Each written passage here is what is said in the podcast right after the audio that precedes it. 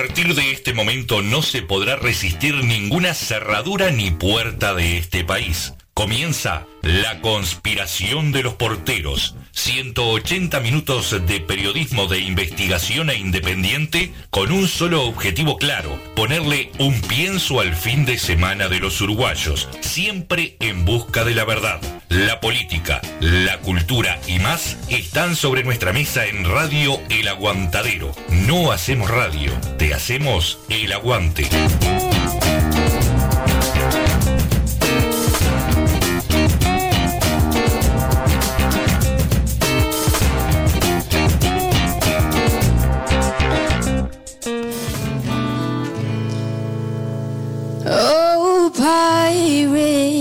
Yes, they robbed I.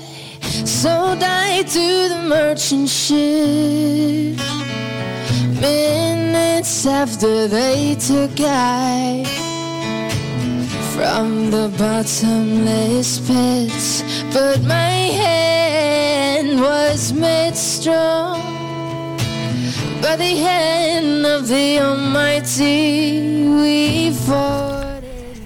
Y estamos en Radio El Aguantadero. Muy buenos días a todos en la conspiración de los porteros desde el pueblo Victoria. Recién me preguntaban de dónde estamos saliendo. ¿eh?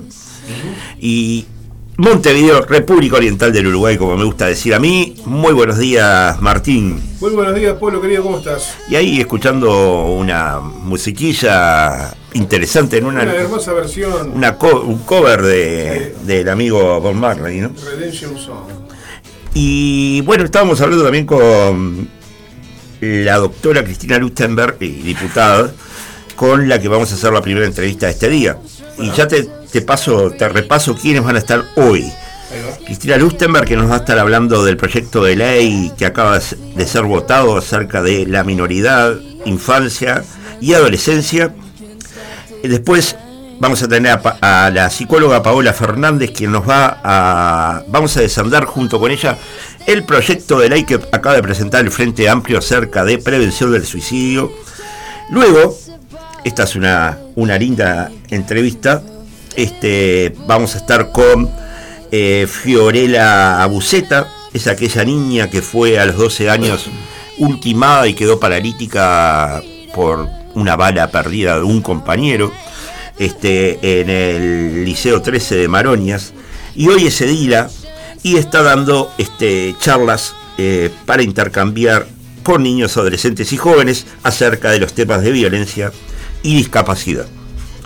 Luego pasamos a la parte cultural y nos vamos con la dramaturga y periodista Fernanda Muslera al estreno de una nueva obra.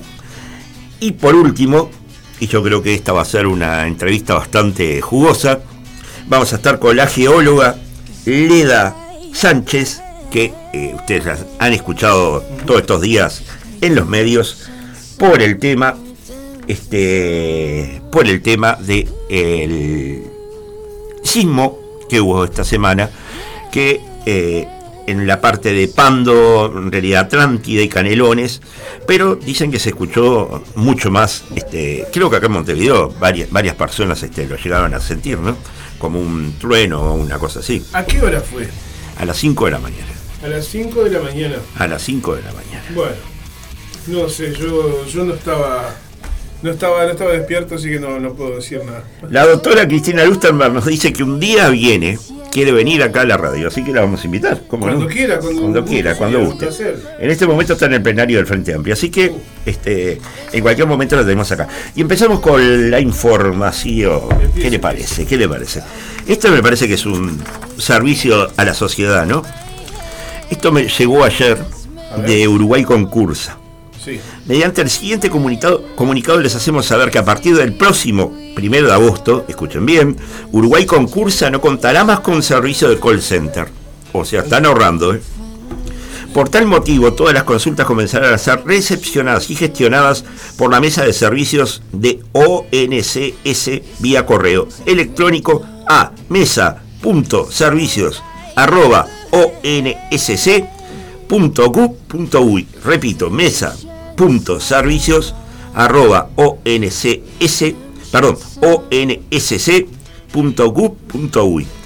El horario de respuesta a cada solicitud estará comprendido entre las 9 y 17 horas durante jornadas hábiles de lunes a viernes.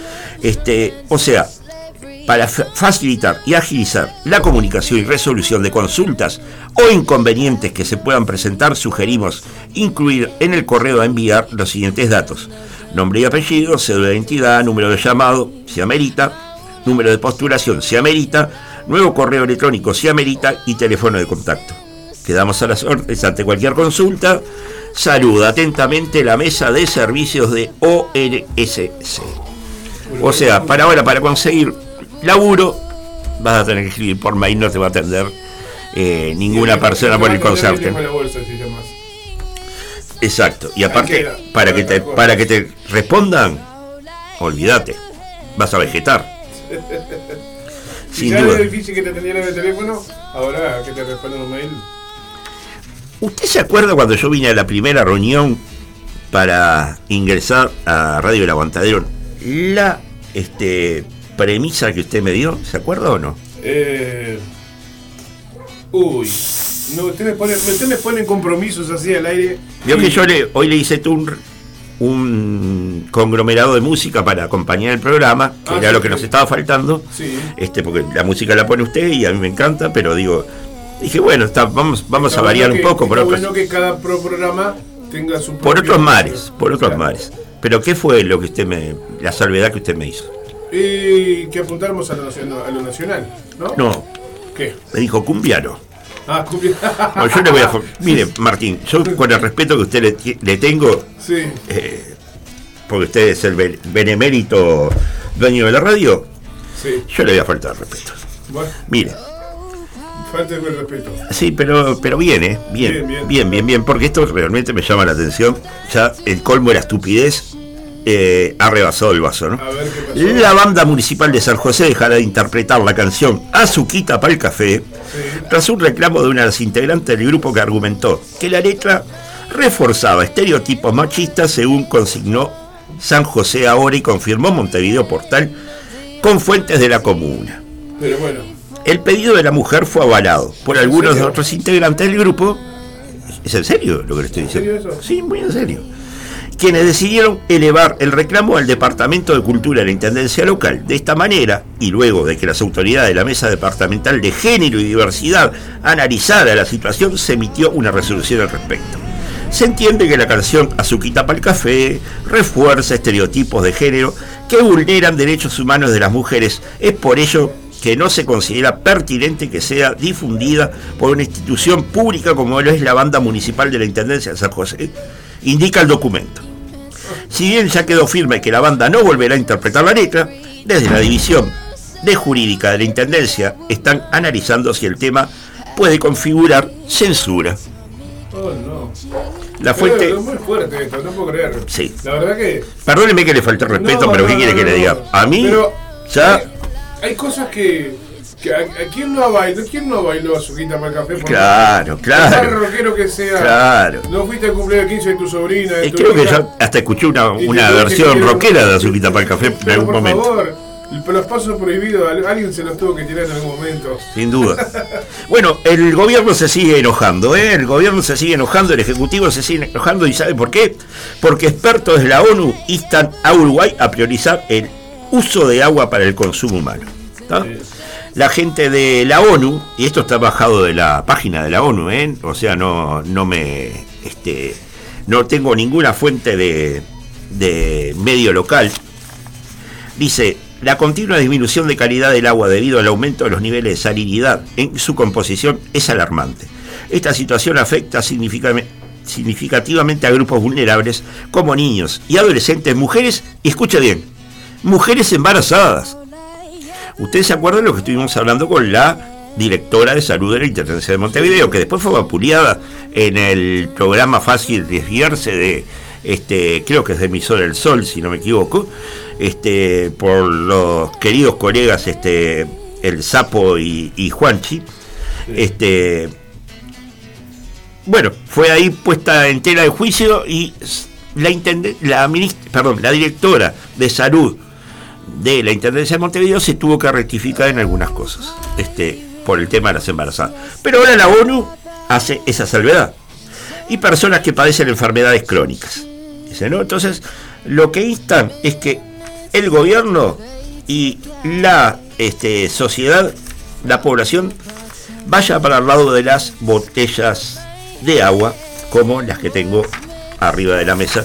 Pero como no nos publicitan, ¿Vino este, con sed hoy o qué pasó? mucha sed, porque esta estaba por la mitad, entonces fui al, al almacén de acá de, del amigo que está acá en la esquina y este me compré otra más porque la el verdad... Boliche, el boliche de Bernardo, un saludo para él. Bernardo, vamos a mandarle un saludo a Bernardo entonces.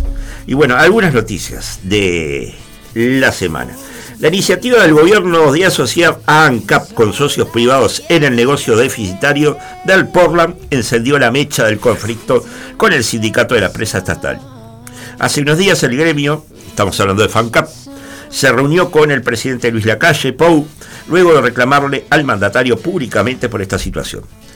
El diferendo ha continuado escalando al punto que la Federación de ANCAP, FANCAP comenzó a afectar el suministro de combustible aéreo en plena zafra de vacaciones de julio, según informó este, varias eh, fuentes, ¿no? y también comunicación de FANCAP.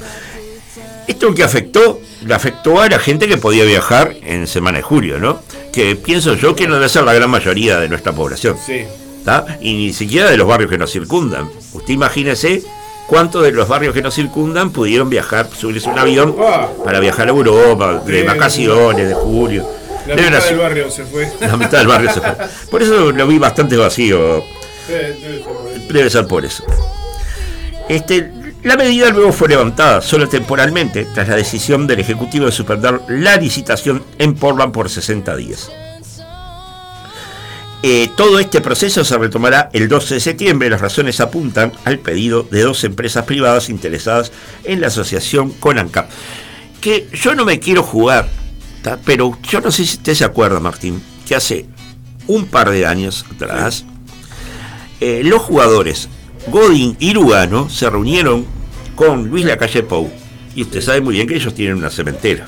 Sí, es verdad. O sea que este, no me la quiero jugar, pero Pero pero eh, las hay, las hay, ¿eh? Y, yo no creo en brujas, pero que las hay, las hay. exacto, estoy, estoy hablando de eso justamente. Y este, ustedes ac- acuérdense también de que en 33 se instaló, ya hace unos años, una cementera muy grande que es Cielo Azul, ¿no? Que trajo la mayoría de sus trabajadores desde Brasil. Sí. Este, esa cementera está trabajando muy bien. Y hay otra en Maldonado, que no es cielo azul, es este. Bueno, no me puedo acordar ahora el nombre de esa cementera, pero son cementeras muy fuertes y que se pueden quedar con toda la producción de ANCAP. ¿ah? Sí. Hay gente muy preocupada. Porque eh, ANCAP se quiere tres cementeras: una en Manga, una en Manga, una en Minas y otra en Paysandú. Ah, O sea que eh, los intendentes de esas tres eh, localidades, sobre todo Carolina Cose, tendrían que estar empezando a preocuparse. Pregunta, hago una acotación. La, la cementera que está por Camino Respeto o por camino por ahí por, por Piedra entre Piedra Blanca sin manga, Cruz Azul, eh, Cruz Azul, eso no es, no, no tiene nada que ver con ANCAP, eso es privado. Eso debe ser privado, no la conozco.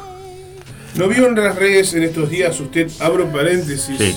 eh, sobre un, un, un, un- video que se está haciendo viral, se está empezando a hacer viral, de un vecino que encontró a un, a un camión de, de esta cementera privada de- desechando material de, de hormigón, No lo vi. de cemento en, en- en la- en- un arroyo? Debo reconocer que no lo vi. Eh, después lo voy a ver si lo encuentro, se lo paso. Pásemelo, pásemelo porque me interesa. Estaban denunciando, como que estaban descartando material que sobró en, en, en un afluente. Que, del- que es muy normal, aparte. ¿Eh? Es muy normal. Es muy normal. Es muy normal. Cosas que antes no se veían, que ahora como todo el mundo tiene una cámara encima con el celular, se puede registrar. Antes no- Claro. no, no- no se podía. Claro. Decías, pero no lo creían. Es verdad. Me interesa, me interesa verlo, ese video. Te sigo. Siga. El plan de acción de FANCAP también ha impedido que la empresa pueda iniciar los preparativos para hacer la parada técnica de la refinería de La Teja, prevista para principios de septiembre.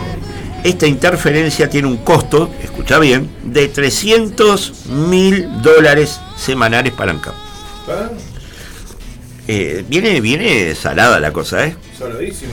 El conflicto en torno al Portland tiene incluso derivaciones políticas entre los dirigentes nacionalistas del departamento de Paysandú. Hay preocupación por un eventual efecto electoral negativo. Mirá de lo que se preocupan, ¿no? No de que la gente se quede sin laburo. No. Se preocupan de que no nos afecte en las próximas elecciones. Claro. Eh, ¿Qué puede ocasionar la asociación de ANCAP con privados? Este, privados a cara de los comicios del año próximo. Y. Pero, mire, esto no termina ahí. La trama no termina ahí. El líder de Cabildo Abierto, Guido Manini Ríos, le dijo a los dirigentes de FANCAP en una reunión que le daría su apoyo para trancar la licitación, según revelaron fuentes sindicales. Yo iba a seguir con las noticias, pero ¿sabe qué? Sí. Me está escribiendo la doctora Cristina Lustenberg de que ya está pronta, porque está en el medio del plenario, entonces yo no la quiero dejar, este, dejar esperando. Le doy el último comunicado oficial. Dale.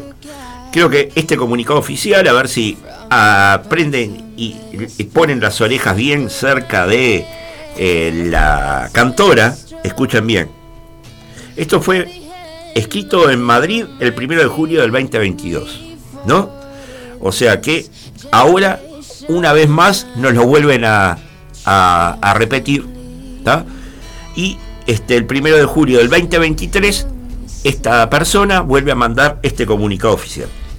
A toda la opinión pública, Primero que todo les quiero agradecer el cariño que me han brindado durante décadas. Han sido años maravillosos y considero un privilegio formar parte de sus vidas y que ustedes formen parte de la mía. En segundo lugar, y luego de discutirlo con mi equipo, he decidido decirles que se vayan a la puta de su grandísima madre con los memes sobre el mes de julio y mi nombre de gilipollas. Parecen unos subnormales, todos los malditos años los mismos putos memes, cada vez peores y menos graciosos. Llevo años queriendo mandarlos a tomar por culo. Sin otro particular, los saluda cordialmente Julio Iglesias. Nos vamos a, a la segunda tanda musical y ya vamos a llamar a Ya Cristina, venimos enseguida. Eh, Hay que poner un poco de humor a la vida, ¿no? sin duda. Si no, ¿qué sería de nosotros? Por Es así, es así. Vamos a la tanda, ya venimos enseguida con la comunicación telefónica.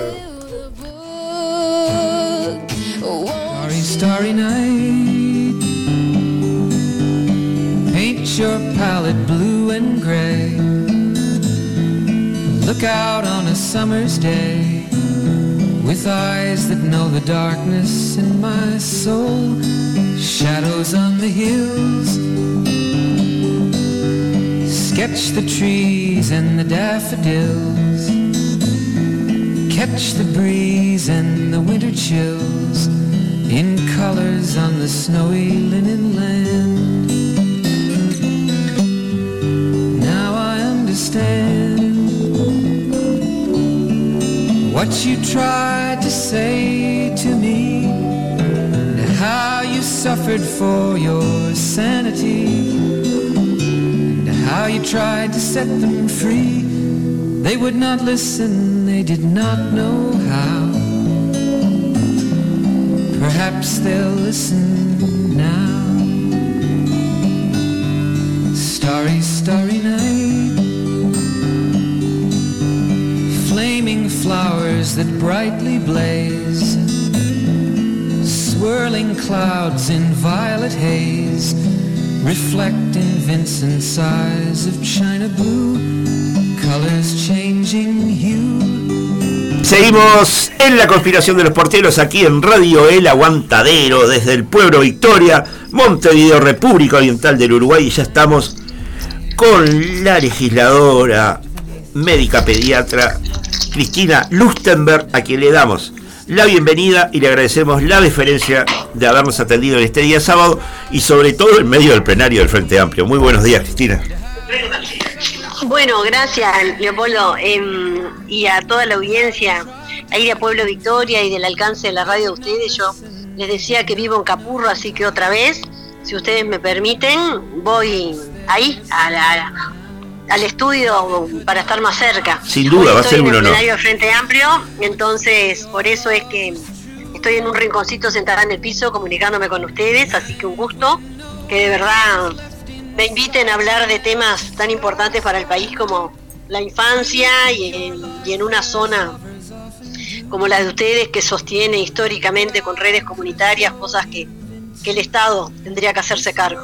Ah, nos va, nos va a encantar que vengas acá porque enfrente tenemos este el merendero Pueblo Victoria que también este Sí. eh, está sufriendo del desconocimiento del, de- del gobierno y, y demás, así que este nos vendría muy bien que, que vinieras por acá para, para ver esto. Eso cuenten con eso seguro. Mira, me voy a tomar un, este, una licencia y voy a comenzar con este, un pequeño párrafo de un este, querido colega de, que salió publicado en el día de ayer. Dice, le costó, arrancó ya por 2017 hace seis años. Se puso una carpeta bajo el brazo y empezó a golpear puertas. Como al decir de Fito Páez, Siempre te matan en el barrio. Tuvo que sortear el pensamiento pequeño de algunos de sus propios compañeros. De hecho, tuvo que carretear varios años durante gobiernos del Frente Amplio sin lograr su objetivo. Pero una sola movida, la diputada Cristina Lustenberg, seguramente hizo más por la educación, la seguridad pública, la marginalidad, la movilidad social y una larga serie de etcéteras que la mayoría de las iniciativas erráticas que en todas estas materias se vienen intentando realizar desde hace décadas. Esto lo escribió en una larga columna el colega Gabriel Pereira, a quien le mando un fuerte Sí. abrazo, este, y que la verdad que me, me emocionó ayer leer toda esta columna. Este, y bueno, fue, fue votado este, este proyecto de, de larga data, ¿no? Bueno, sí, Leopoldo, esa es una columna que escribió mm, el periodista, como tú decías, Gabriel Pereira. Eh, pero todavía estamos en el camino, o sea, la ley eh, comenzó en el 2018, tuvo una segunda propuesta de, de versión, se archivó la legislatura anterior, eh, ahora el escollo más grande que teníamos era en la Comisión de Población y Desarrollo, que estaba desde el noviembre del año 2021, ahí se votó por unanimidad y el 9 de agosto eh, se va a discutir en la sesión del Pleno de la Cámara de Diputados y ahí pasa al Senado, donde hay el compromiso político de que rápidamente, por más que las cámaras tienen independencia, puedan eh, votarse, porque de verdad que es un tema, como decía Gabriel, que, bueno, ustedes saben eso, que soy pediatra de profesión, hace Sí. muchos años eh, trabajamos en los temas de infancia y si hay un tema que el Uruguay, y por eso les agradezco mucho que ustedes hoy en la radio pongan este tema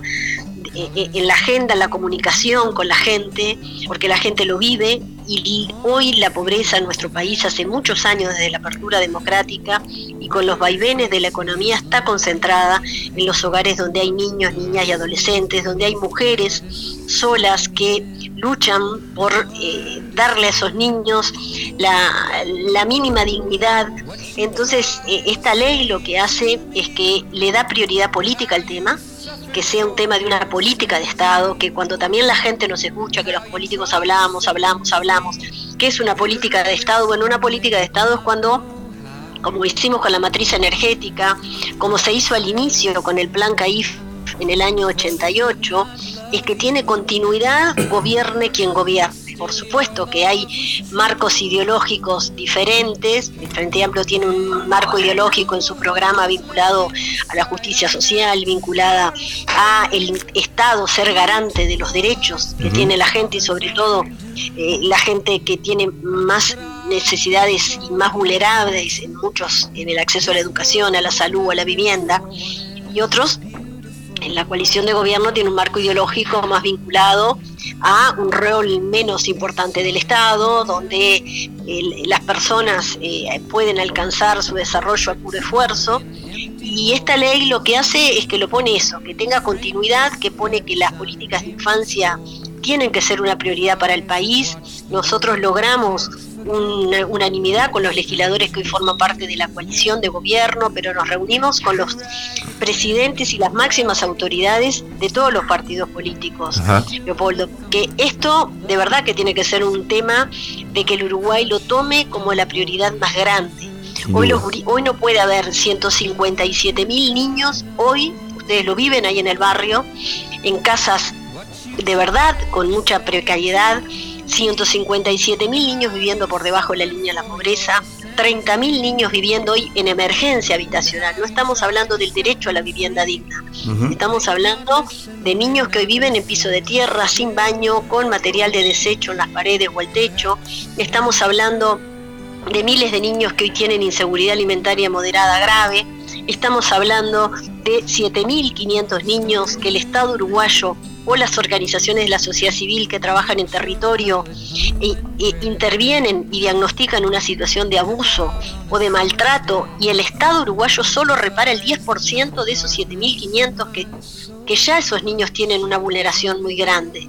Entonces, el Uruguay tiene gravedad en los temas de infancia, el Frente Amplio aumentó su gasto público social, hizo cosas importantes, se redujo la pobreza eh, de medida por ingresos, pero tampoco lo resolvimos de forma estructural. Estoy de acuerdo. Este gobierno actualmente ha hecho inversiones que tampoco están llegando a, a los hogares donde tienen que llegar.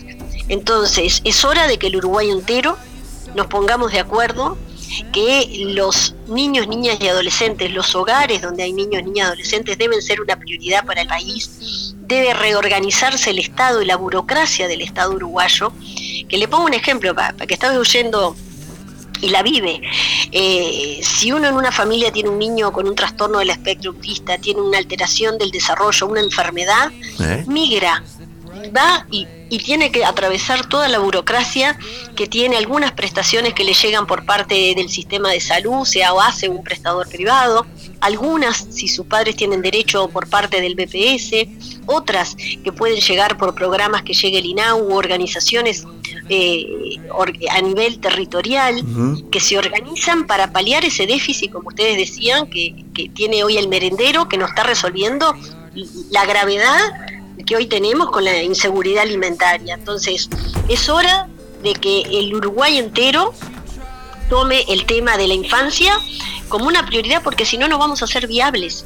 Eso es, en el Uruguay nacen muy poquitos niños, hay un enfoque errado que el Uruguay tiene en cómo enfoca los temas de infancia, porque no es qué país le dejamos a los niños, niños y adolescentes. No, el país se construye con los niños y adolescentes y niñas que están hoy viviendo. O sea, hay una frase, yo soy hija de maestra y, y, y siempre mi madre me acercó esa frase de Gabriela Mistral que dice, el futuro los niños siempre soy. Entonces, hoy un niño que está viviendo con frío, que tiene hambre, ese niño puede aprender, ese niño eh, eh, puede, después le exigimos que a esa familia donde a veces tiene, accede a un CAIF cuatro horas cuando accede, está el otro niño disperso en una escuela que a veces no es de tiempo completo. Esas mujeres pueden tener autonomía económica, pueden insertarse en el mundo del trabajo. Tiene que haber programas que acompañen las políticas de infancia de darle prioridad al acceso a la vivienda, al acceso al mundo del trabajo esos, a esos adultos donde viven los niños, a la salud mental. No puede pasar que hoy un niño con ocho años, como hace unos meses, entre los miles que hay, ¿no? Porque la depresión, la ansiedad, problemas que hoy eh, la pandemia también agudizó, pero vienen desde hace tiempo. Un niño de 8 años que tiene un intento de autoeliminación no puede pasar 8 meses para que su prestador de salud lo acompañe con un equipo de salud mental a él y a su familia, después que con solo 8 añitos intentó quitarse la vida. O sea, de verdad hay cosas que esta ley lo que hace es que no solamente interpela que el Estado uruguayo tiene que invertir más en infancia, sino que ordena la burocracia y la fragmentación que tiene el Estado uruguayo que hoy hace que las prestaciones no llegan a los hogares donde hay niños, niñas y adolescentes.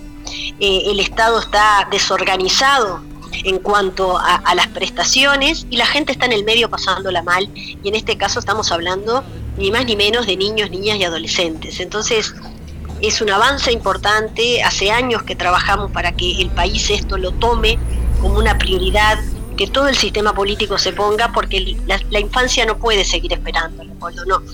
Eh, no podemos mirar para otro lado y solamente en las campañas electorales decir que nos importa la infancia, no podemos decir que, eh, que los niños son importantes y después no asignamos presupuesto o cuando lo asignamos, lo asignamos eh, fuera de las necesidades que tienen las personas. Entonces, esta ley lo que hace es que interpela al Estado uruguayo a darle prioridad política y a que el Estado funcione mejor y ver dónde tenemos déficits presupuestales para ordenarlos en función de las necesidades que tiene la gente. Te cuento que armé el programa para eh, este disparador fuera el que hablara con las próximas entrevistas que vamos a tener. En, el, en la segunda entrevista vamos a estar hablando de suicidio y justamente del proyecto que acaba de presentar el Frente Amplio acerca de la prevención del suicidio. Y después vamos a estar hablando con Fiorella Buceta, quien vos bien conocés, Bueno, este, que- acerca de... milita este, y está cerca nuestra y es una un ejemplo de, de lucha, de generosidad, de, de todo. Sin duda, sin duda. Ahora, me Sí. quedan, me quedan unas, unas, unas pequeñas preguntas este, Sí, eh, acerca de lo que, de todo lo que planteaste, ¿no? Por ejemplo, en el tema del trastorno del espectro autista, una, ¿por qué cuesta tanto que, por ejemplo, una madre, un padre pueda conseguir, tenga, se vea obligado a conseguir un docente en la escuela y en el liceo que pueda acompañar este a ese, ese niño y- o adolescente en su eh, aprendizaje? Y Leopoldo, porque no es una prioridad política. Claro. O sea, no es una prioridad donde los recursos de un sistema nacional integrado de cuidados esté fuerte, con servicios fuertes, con asistentes personales. Fíjense lo que pasa hoy, eh, eh, sin llegar a tener un niño con el trastorno del espectro autista. Los niños hoy, en 4 y 5 años, son eh, en el sistema educativo, esto es una política que empezó en el gobierno anterior y por suerte se ha mantenido, se le diagnostican, se hace una evaluación del desarrollo y cómo aprenden a leer, a escribir a los 4 y 5 años y después que ese niño se le ve que tiene alguna alteración en el aprendizaje o solamente capaz que tiene un ritmo más lento, porque acuérdense que cuando los niños llegan al sistema educativo, ya llegan con una desventaja, teniendo la injusticia más dolorosa que tiene este país, que el lugar donde nace un niño puede condicionar las posibilidades que ese niño tenga de desarrollarse, de aprender, de ser feliz, porque ese niño si tuvo durante los primeros años de vida hambre, tuvo, vivió en un hogar de violencia, vivió en un hogar donde esa familia no le pudo dar las condiciones mínimas de desarrollo, cuando llega a la escuela, corre de atrás diferente a mis hijas. que. Tienen todas las condiciones resueltas, ¿no les parece que eso es la injusticia más grande? Entonces, cuando hoy se diagnostican niños con 4 y 5 años que tienen alguna alteración del aprendizaje, después no tienen respuestas, no hay maestros de apoyo, no hay psicopedagogos, el sistema de salud si a ese niño se le diagnostica una dislalia, una tartamudez, para que la gente entienda, demoramos un año cuando un niño, si tiene una dislalia, que eh, una, una tartamudez, la mayoría con tratamiento, con, eh, con reeducación, con los foniatras y fon- licenciados en fonoaudiología, se puede eh, eh, eh, restablecer el lenguaje, o sea, estamos haciendo, y hoy el, el sistema educativo va viendo que esos niños a los 4 o 5 años les diagnosticamos que tienen alguna alteración o dificultad en el aprendizaje y no hacemos nada, son los niños que después, claramente, esto es sentido común, claramente van a tener dificultades para aprender, son los niños que repiten, los niños que después no logran terminar el liceo. O sea, es como algo que de verdad el Uruguay tiene que tomarlo como una prioridad y no de forma fragmentada. Entonces tenés un puchito si lograste. Y lo más injusto es que la- las familias que tenemos recursos podemos darle a nuestros hijos y las familias que tienen menos recursos no. Esto es una responsabilidad del Estado.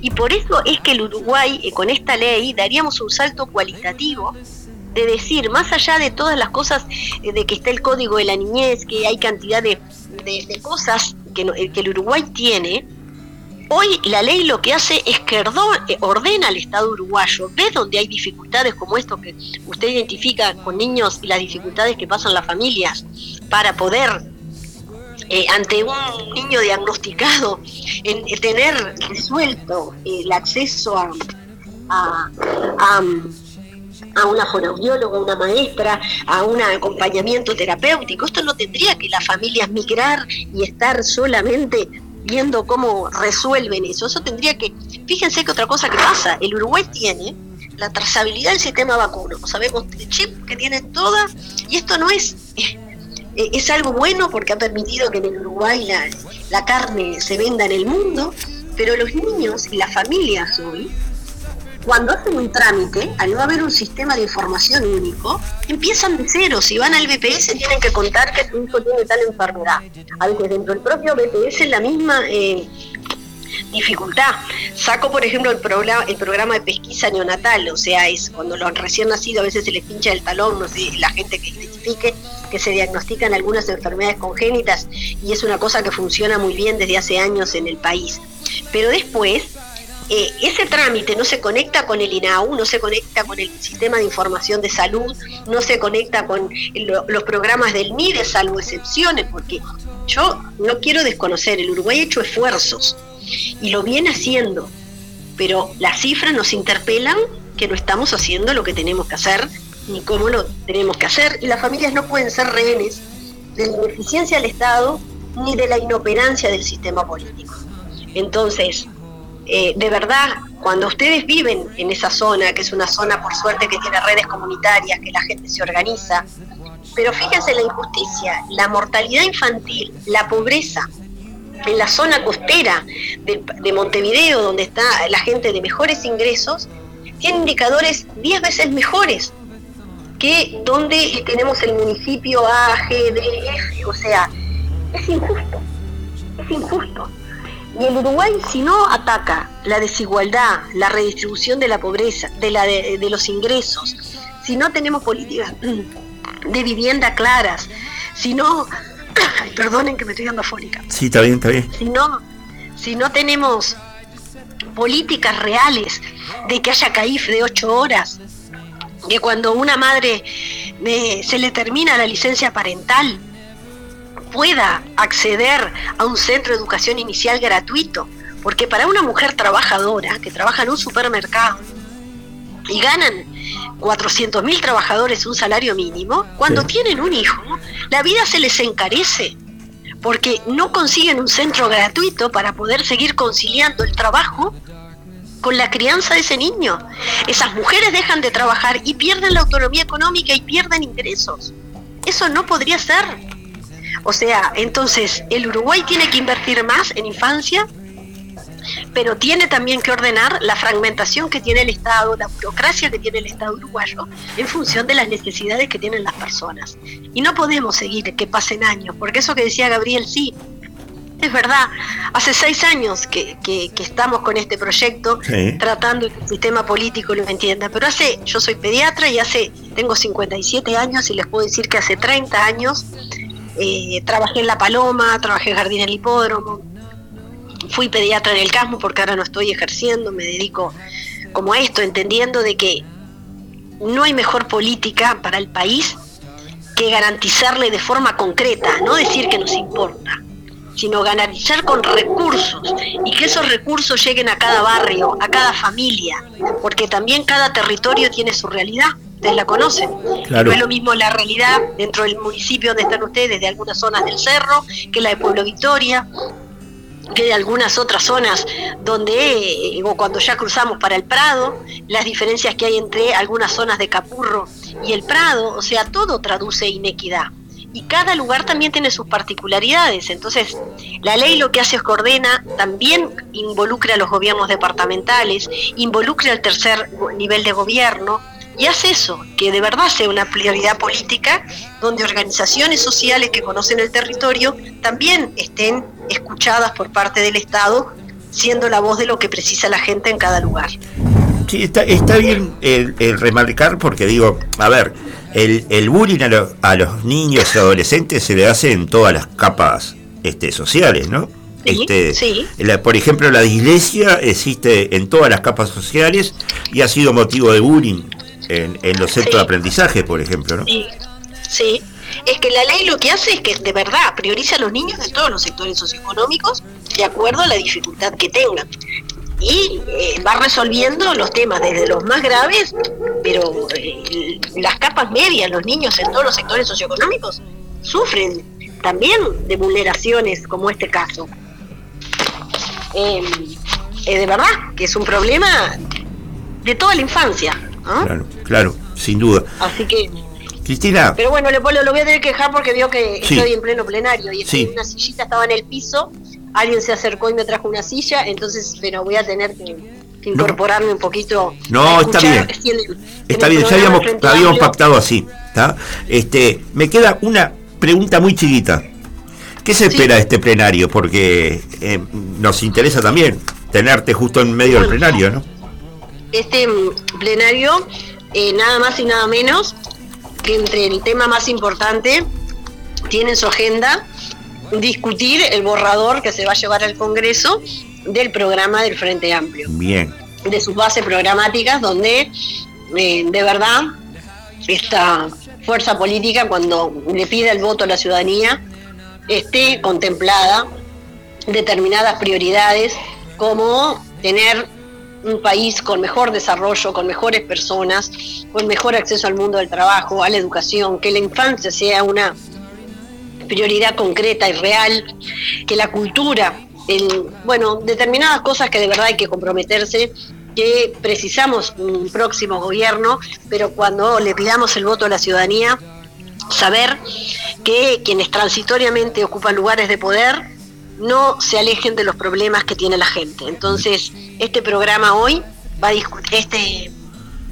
plenario hoy eh, tiene eh, entre sus cometidos eh, hacer la propuesta de las bases programáticas.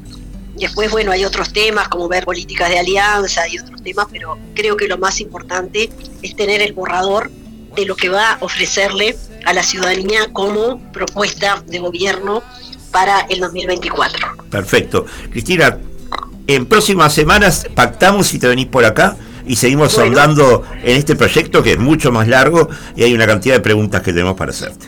Bueno, muchas gracias, un saludo fuerte a ustedes y, y bueno, y a estar así juntos en redes, defendiendo los derechos de, de los que más injusticia social tienen, así que muchas gracias a ustedes por darme voz hoy en este programa. Por favor, fuerte abrazo y buen fin de semana. Suerte. Bueno, muchas gracias, hasta luego, hasta, Hasta luego, gracias.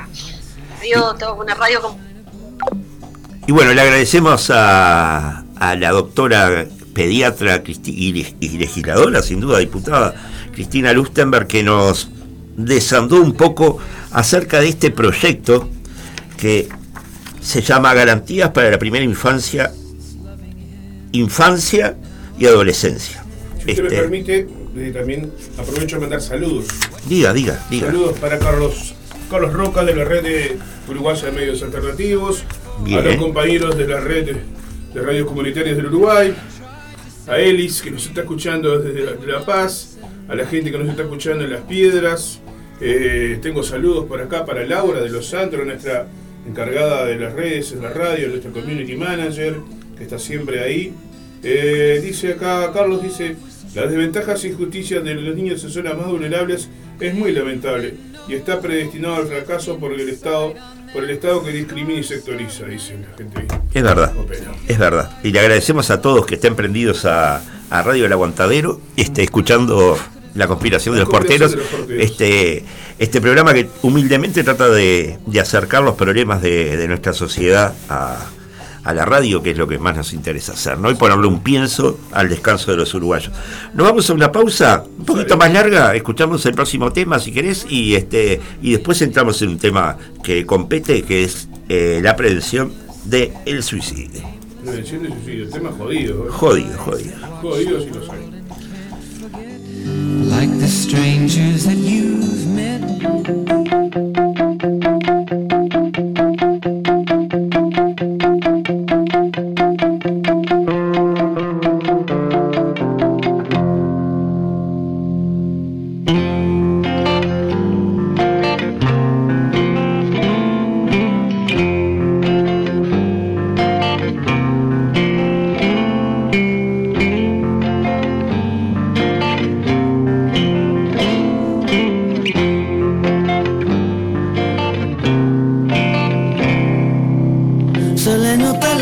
por dentro es de colores. Y le sobra el valor que le falta a mis noches. Y se juega la vida siempre en causas perdidas.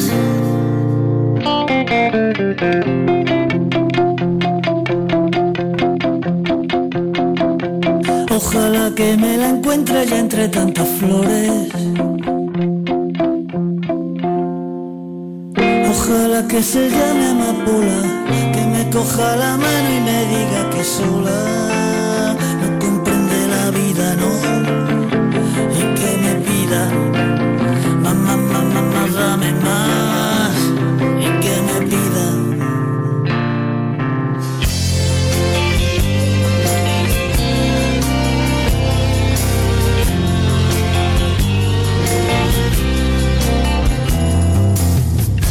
capaz de nadar en el mar más profundo. Igual que un superhéroe de salvar al mundo.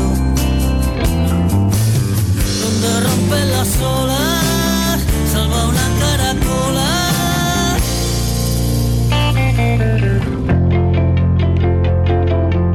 Ojalá que me despierte y no busque razones Ojalá que empezara de cero.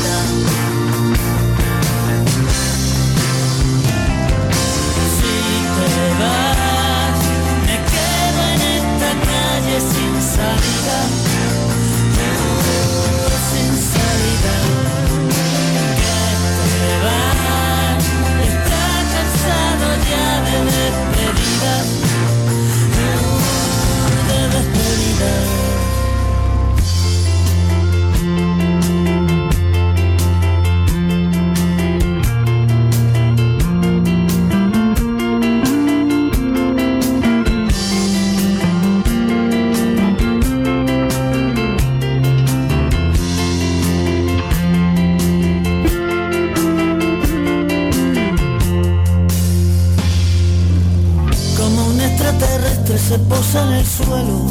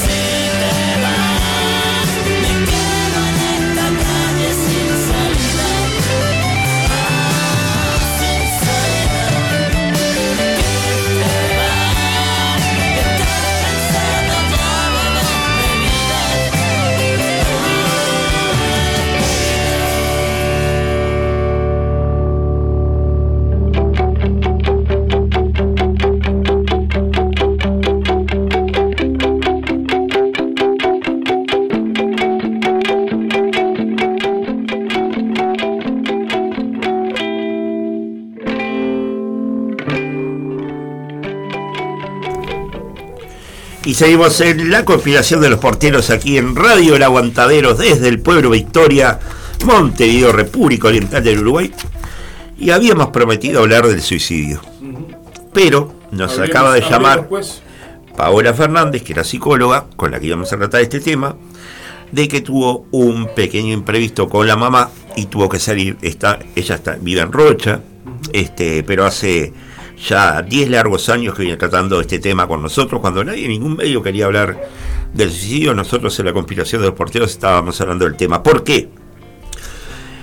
Porque Durkheim decía acerca del suicidio que no solo las altas tasas de suicidio se dan cuando hay tiempos de crisis, sino también cuando hay tiempos de bonanza.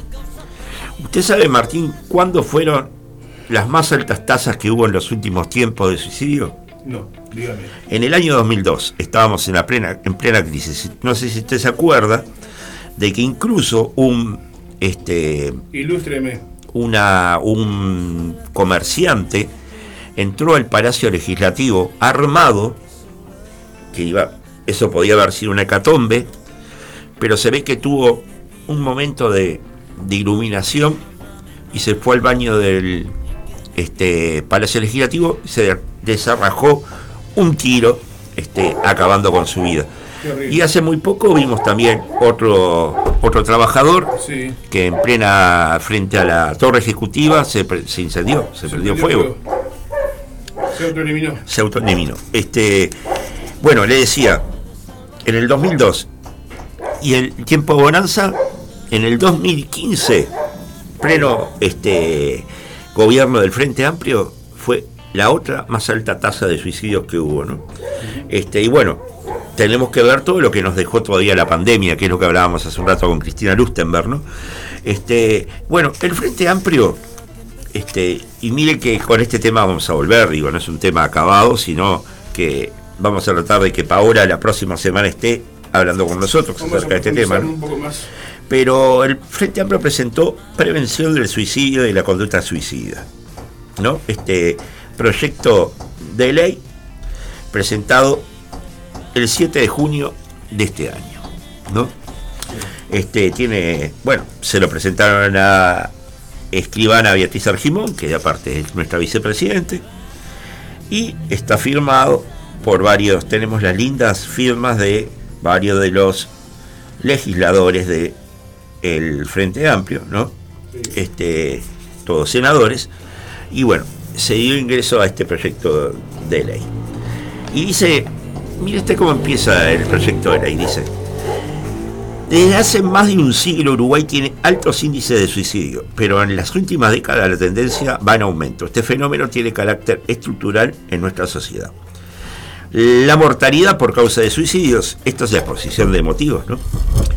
La mortalidad por causa de, causa suicidio se incrementa en nuestro país año tras año. Vimos una situación crítica y alarmante que necesariamente debemos atender y no solo nos referimos al sistema político, sino a la sociedad toda. Recién eh, la pediatra y legisladora Cristina Lustenberg hacía la advertencia de que este, eh, la fragilidad de nuestros niños, adolescentes y jóvenes, ¿no? Eh, si tomamos en cuenta que en este país cada vez se está poblando menos, como decía José Mujica, donde nace la, la población de este país es en los barrios más carenciados, y tiene razón, hay que darle la razón y lo asiste la razón. ¿Por qué? Sí. Porque la mayoría de nuestros jóvenes no se están ni siquiera casando, cosa que no está mal, pero tampoco están teniendo, queriendo tener hijos. Sí. ¿no? Este, para no cortar su futura profesión, para no cortar su trabajo, para no cortar una cantidad de cosas, o su, un viaje o lo que sea, pero no están poblando a- al Uruguay, ¿no? Y lo más alarmante es que la franja Ojo, no, no, decimos que esté mal, ¿no? no, no está mal, por eso. Lo- lo- pero lo más alarmante que se suma a esto, eh, no está mal, pero se suma a esto, Sí. la poca tasa de nacimientos que hay en, en el Uruguay, es que la tasa más este, crítica que está decidiendo autoeliminarse va desde los 16 años a los 29 años. La juventud. La juventud. O sea, el país no se está poblando y todavía nuestros jóvenes se, nos están suicidando. Sí. Eh, por, Es algo terrible para la sociedad, que una sociedad que de viejos. de viejos que no tienen que no tiene no tiene recambio de, de- eh, no- nos está pasando en varios aspectos como la política por ejemplo Claro, donde nos estamos quedando sin recambio de gente claro. No, o sea seguimos votando a dinosaurios políticos Exacto, y no hay recambios exacto. No hay recambios juveniles. Hablando de, o, o si hay muy pocos no hablando de dinosaurios políticos, sí. La semana que viene en una de nuestras entrevistas con una querida colega María Urrusola vamos a estar hablando nada más y nada menos de Julio María Sanguinetti. Y te puedo asegurar, le puedo asegurar el tiranosaurio que se va a asombrar de lo que vamos a estar hablando. Oh, Este, viene cruda la mano. viene cruda. Viene cruda la mano para don Julio María Sanguinetti. Pero bueno, fuera de eso, estamos hablando del suicidio, volvamos a lo que el ceja se vaya, se quede ahí en Punta Carretas. Este, lo que a mí más me, me da eh, tirria, digamos, Sí. ¿no? Es que tardemos tanto en tomar políticas de Estado ante un tema que es más grave que la pandemia. Más grave que la pandemia, que es nuestra propia pandemia. De que nuestros jóvenes y adolescentes se nos estén suicidando, tendría que haber el Estado tomado políticas este, muy importantes, ¿no? No Este, tengo, no tengo ahora los valores exactos acá porque no estoy leyendo, pero estoy recordando. La Organización Mundial de la Salud y no me acuerdo qué otro organismo re- re- eh, con respecto a la salud le hacía referencia que Uruguay es uno de los países con más índices de suicidio Sí. por, por, por, este, por el índice de población que Sí, sí. tenemos. Y eso no es de ahora, eso ya es de hace, de hace tiempo, ya de hace Bueno, años. acá lo dice, Pero, ¿no? ¿no? Hace más de un siglo. ¿Y qué hace? el- el- ¿Qué, qué hemos hecho como, Nada. como, como, como gobierno, como Estado, como país, como nación Nada, para mejorar esa situación? nada, No nada. hemos hecho absolutamente nada serio, pues, me parece, ¿no? Pero es increíble que tengamos que presentar un proyecto de ley para tomar cartas en el asunto. claro. Eso es lo más increíble. Pero, Se, se crea una oficina, se crea... exacto, exacto, a eso, Sí. a eso iba. Porque me- yo leí este proyecto de ley, porque leo absolutamente todo lo que voy a traer a, a tratar en la conspiración de los porteros. Lo leo todo, preparo las entrevistas durante toda la semana. Este, le busco las aristas que, de las cosas que quiero repreguntar, porque sé por, por dónde van a ir algunos discursos, ya me los preveo, ¿no? Este, y cuando leí esto, me realmente me, me, me, me dio pena, me dio pena, ¿no? Me dio pena. Realmente me dio pena. Escucha bien, dice, el análisis de los datos por franja etaria del año 2021 revela que la tasa más alta de suicidios, de 49,7, se encuentra en grupos de personas mayores de 85 años. Seguida de los de 80, 84 años con una tasa de 48,5 y las personas de 90 años o más con una tasa de suicidios 40,4. En cuarto lugar aparecen los grupos de 25 a 29 con tasa de 36,2 para mí no me cierran nada esto. Por eso quiero tratarlo con, alguien que esté en el tema, porque la verdad, este, yo qué sé. Dice, en 2004 se creó la Comisión Nacional Honoraria de Prevención al Suicidio en la órbita del Ministerio de Salud Pública. ¿no? Sí. Se elaboró un plan, o sea que eso todavía me causa más gracia, ¿no? Sí. de prevención del suicidio 2011 a 2015. Acabo de decir que en el 2015 fue una de las tasas más altas de suicidio que hubieron. No fue muy efectivo todo este plan y esa comisión que se creó, ¿no? Creo que se manejaba una vez, alguien estaba lo, lo hablaba en, en otro programa, de que mm, llamabas a la línea de prevención del suicidio, Sí. suicidio, y, y no tenía y no te y no te atendía nadie. No tendría nadie. O sea, Es verdad. entonces, si, querí- si, si vos querías evitar el suicidio llamando a la línea de, de asistencia al suicida, matate tranquilamente porque no, no, no, no, no- no te iba a atender nadie, ¿entendés? O sea, era un número que, que no estaba funcionando, que, que no tenía gente que lo- No había gente para atender el, el- el- el teléfono. Hay un grupo que es muy efectivo que es Cazabajones, Sí. que hace años que está trabajando muy bien en cuanto a eso, justamente, ¿no? Este que eh, va a, a la médula de, de la cosa y actúa, ¿no? Y trata de sacar a la gente que está deprimida y demás, trata de sacarla de ahí, de ese lugar, ¿no? Sí. Este, pone fuegos artificiales, no sé cuánto, le trata de alegrar la vida. Eso no quiere decir que sea la solución definitiva, porque una persona que está en, en depresión no se le va a pasar la depresión de, de un momento al otro, ¿no?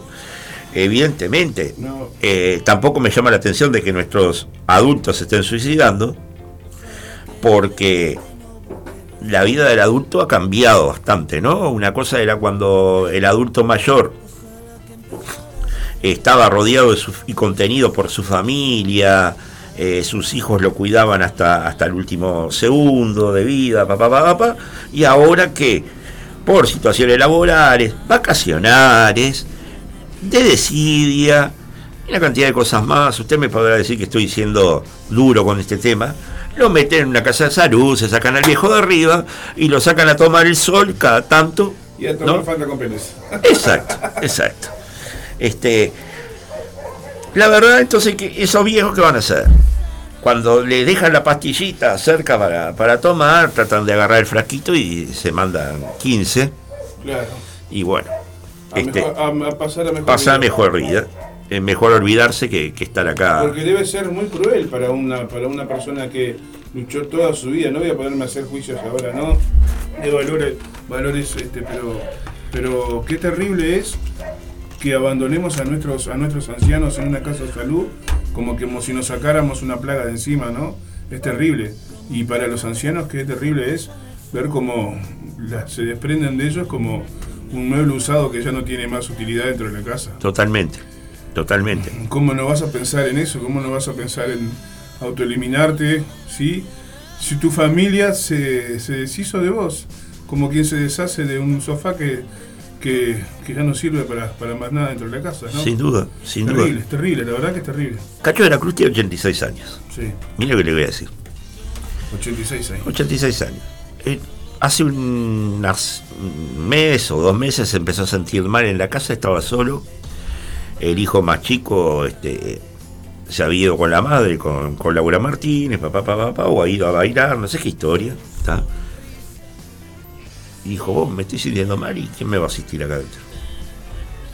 ¿Sabe lo que hizo? Se fue para una casa de salud. Se fue para una casa de salud. Cacho se fue para una casa de salud. Dice, estoy contenido todo el día, si quiero salir salgo, no me hago una, es como pagar un alquiler, y bueno, pero por lo menos sé que si me pasa algo, alguien me va a ayudar. Y usted sabe que yo el otro día en casa estuve pensando en eso seriamente, y empecé a averiguar.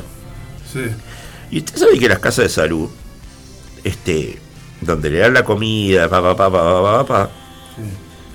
más un alquiler, más lo que usted gasta de comida y medicación, y, la- y- y se tiene que atender usted solo en su casa, porque vive solo, empecé a pensar, empecé a llamar a casa de salud, y no me parecieron poco razonables los, los precios que están cobrando. Así que lo pensé seriamente, en cualquier momento dejo de alquilar en, en Capurro y me voy para alguna casa de salud de esa. Por lo menos estoy tranquilo. Que, porque yo también lo, pens- lo pensé, no por, por este disparador de Cacho de la Cruz. Debo decir que lo pienso lo pienso seriamente. Pero a usted le hace- falta mucho tiempo para eso todavía. pero ya tengo 61 años, ¿qué quiere que le diga? Y vivo en un segundo piso, en un edificio donde nadie se preocupa por nadie. ¿Está? Y se me llega a pasar algo. Porque a usted le, le quieren vender el, el relojito. el relojito ese con un botoncito para que usted lo toque. Sí, el no sé cuánto Y le muestran, le muestran el reclame, ¿no? Y ve usted a la anciana que se cayó al piso y Sí. toca el botoncito. Sí. Pero ¿quién le abre la puerta de, de la calle a los que lo vienen a asistir? ¿Y quién le abre? La, la pobre anciana se cayó y se quebró la cadera.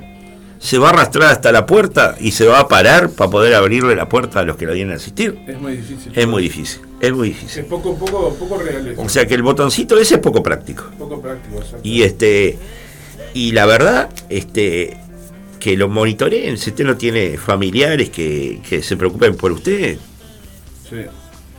no importa si tiene 20, si tiene 30, si tiene 40 o si tiene 60. Porque no se olvide usted, por ejemplo, no sé si usted leyó estas tasas, pero eh, una no me quiero ir del suicidio, eh, ahora vuelvo ya, No. pero, pero tiene, tiene que ver también. una alta tasa de, de eh, jóvenes Sí. tienen problemas este, de, de lesión por ya haber asistido C del Viagra. Y usted sabe muy bien el Viagra, los, los este, problemas que ha causado a nivel este, cardíaco. Bastante. Yo entiendo que la pastillita le soluciona la vida, pero por el otro lado Te la corta. te la corta. Entonces, claro, digo, este, eso también puede llevar, ¿por qué no? A un momento de depresión y demás, ¿no? Este, digo, este, esa situación de que uno está prácticamente estéril, ¿no? Este, digo, yo recuerdo a mi pobre padre que lo, lo, lo operaron de la próstata y en un momento dado lo encontré llorando, le digo, viejo, ¿qué te pasa? Es que ya no sirvo como hombre, me dijo. Con su pensamiento arcaico, ¿no? Y, y obsoleto, Sí. pero fue lo que él sintió en ese momento. Este, y me decía, no quiero vivir más, no quiero vivir más. Este, y por suerte no se suicidó, se, se murió de él, porque se tuvo que morir en su momento, digo, pero Tengo una recomendación acá de la audiencia. Dice, Diga. Hace poco haciendo zapping me encontré con la película El Padre, protagonizada por Anthony Hopkins. Y la verdad es muy triste ver cómo comenzamos a envejecer, más aún con enfermedades mentales en sufrida de Alzheimer. exacto. ¿Y qué haces? Si trabajás, si tienes hijos, es triste, pero a veces es necesario. Recomiendo ver esa dice la verdad. La vamos a ver, la vamos a ver, la vamos a ver. Este, bueno, le, le sigo ahondando un poco a lo que quería ir con este proyecto de ley, que a mi humilde entender me parece una ridiculez del principio al, al fin y que no creo que vaya a terminar solucionando esta pandemia que realmente asola el- las tierras uruguayas Sí, la plenipa- como le decían algunos, ¿no? ahí va. Se crea una Junta Nacional de Prevención del Suicidio y de la Conducta Suicida, que se integrará por los siguientes miembros permanentes: Ministerio de Desarrollo Social, Ministerio de Educación y Cultura, Ministerio de Salud Pública, Ministerio del Interior, Administración Nacional de Educación Pública, ANEP, Universidad de la República, UDELAR, Congreso de Intendentes. Ninguno de estos Ah. hasta ahora ha hecho nada por el suicidio. Pero ahora los van a, los van a unir a todos en algo que ya existe. Sí.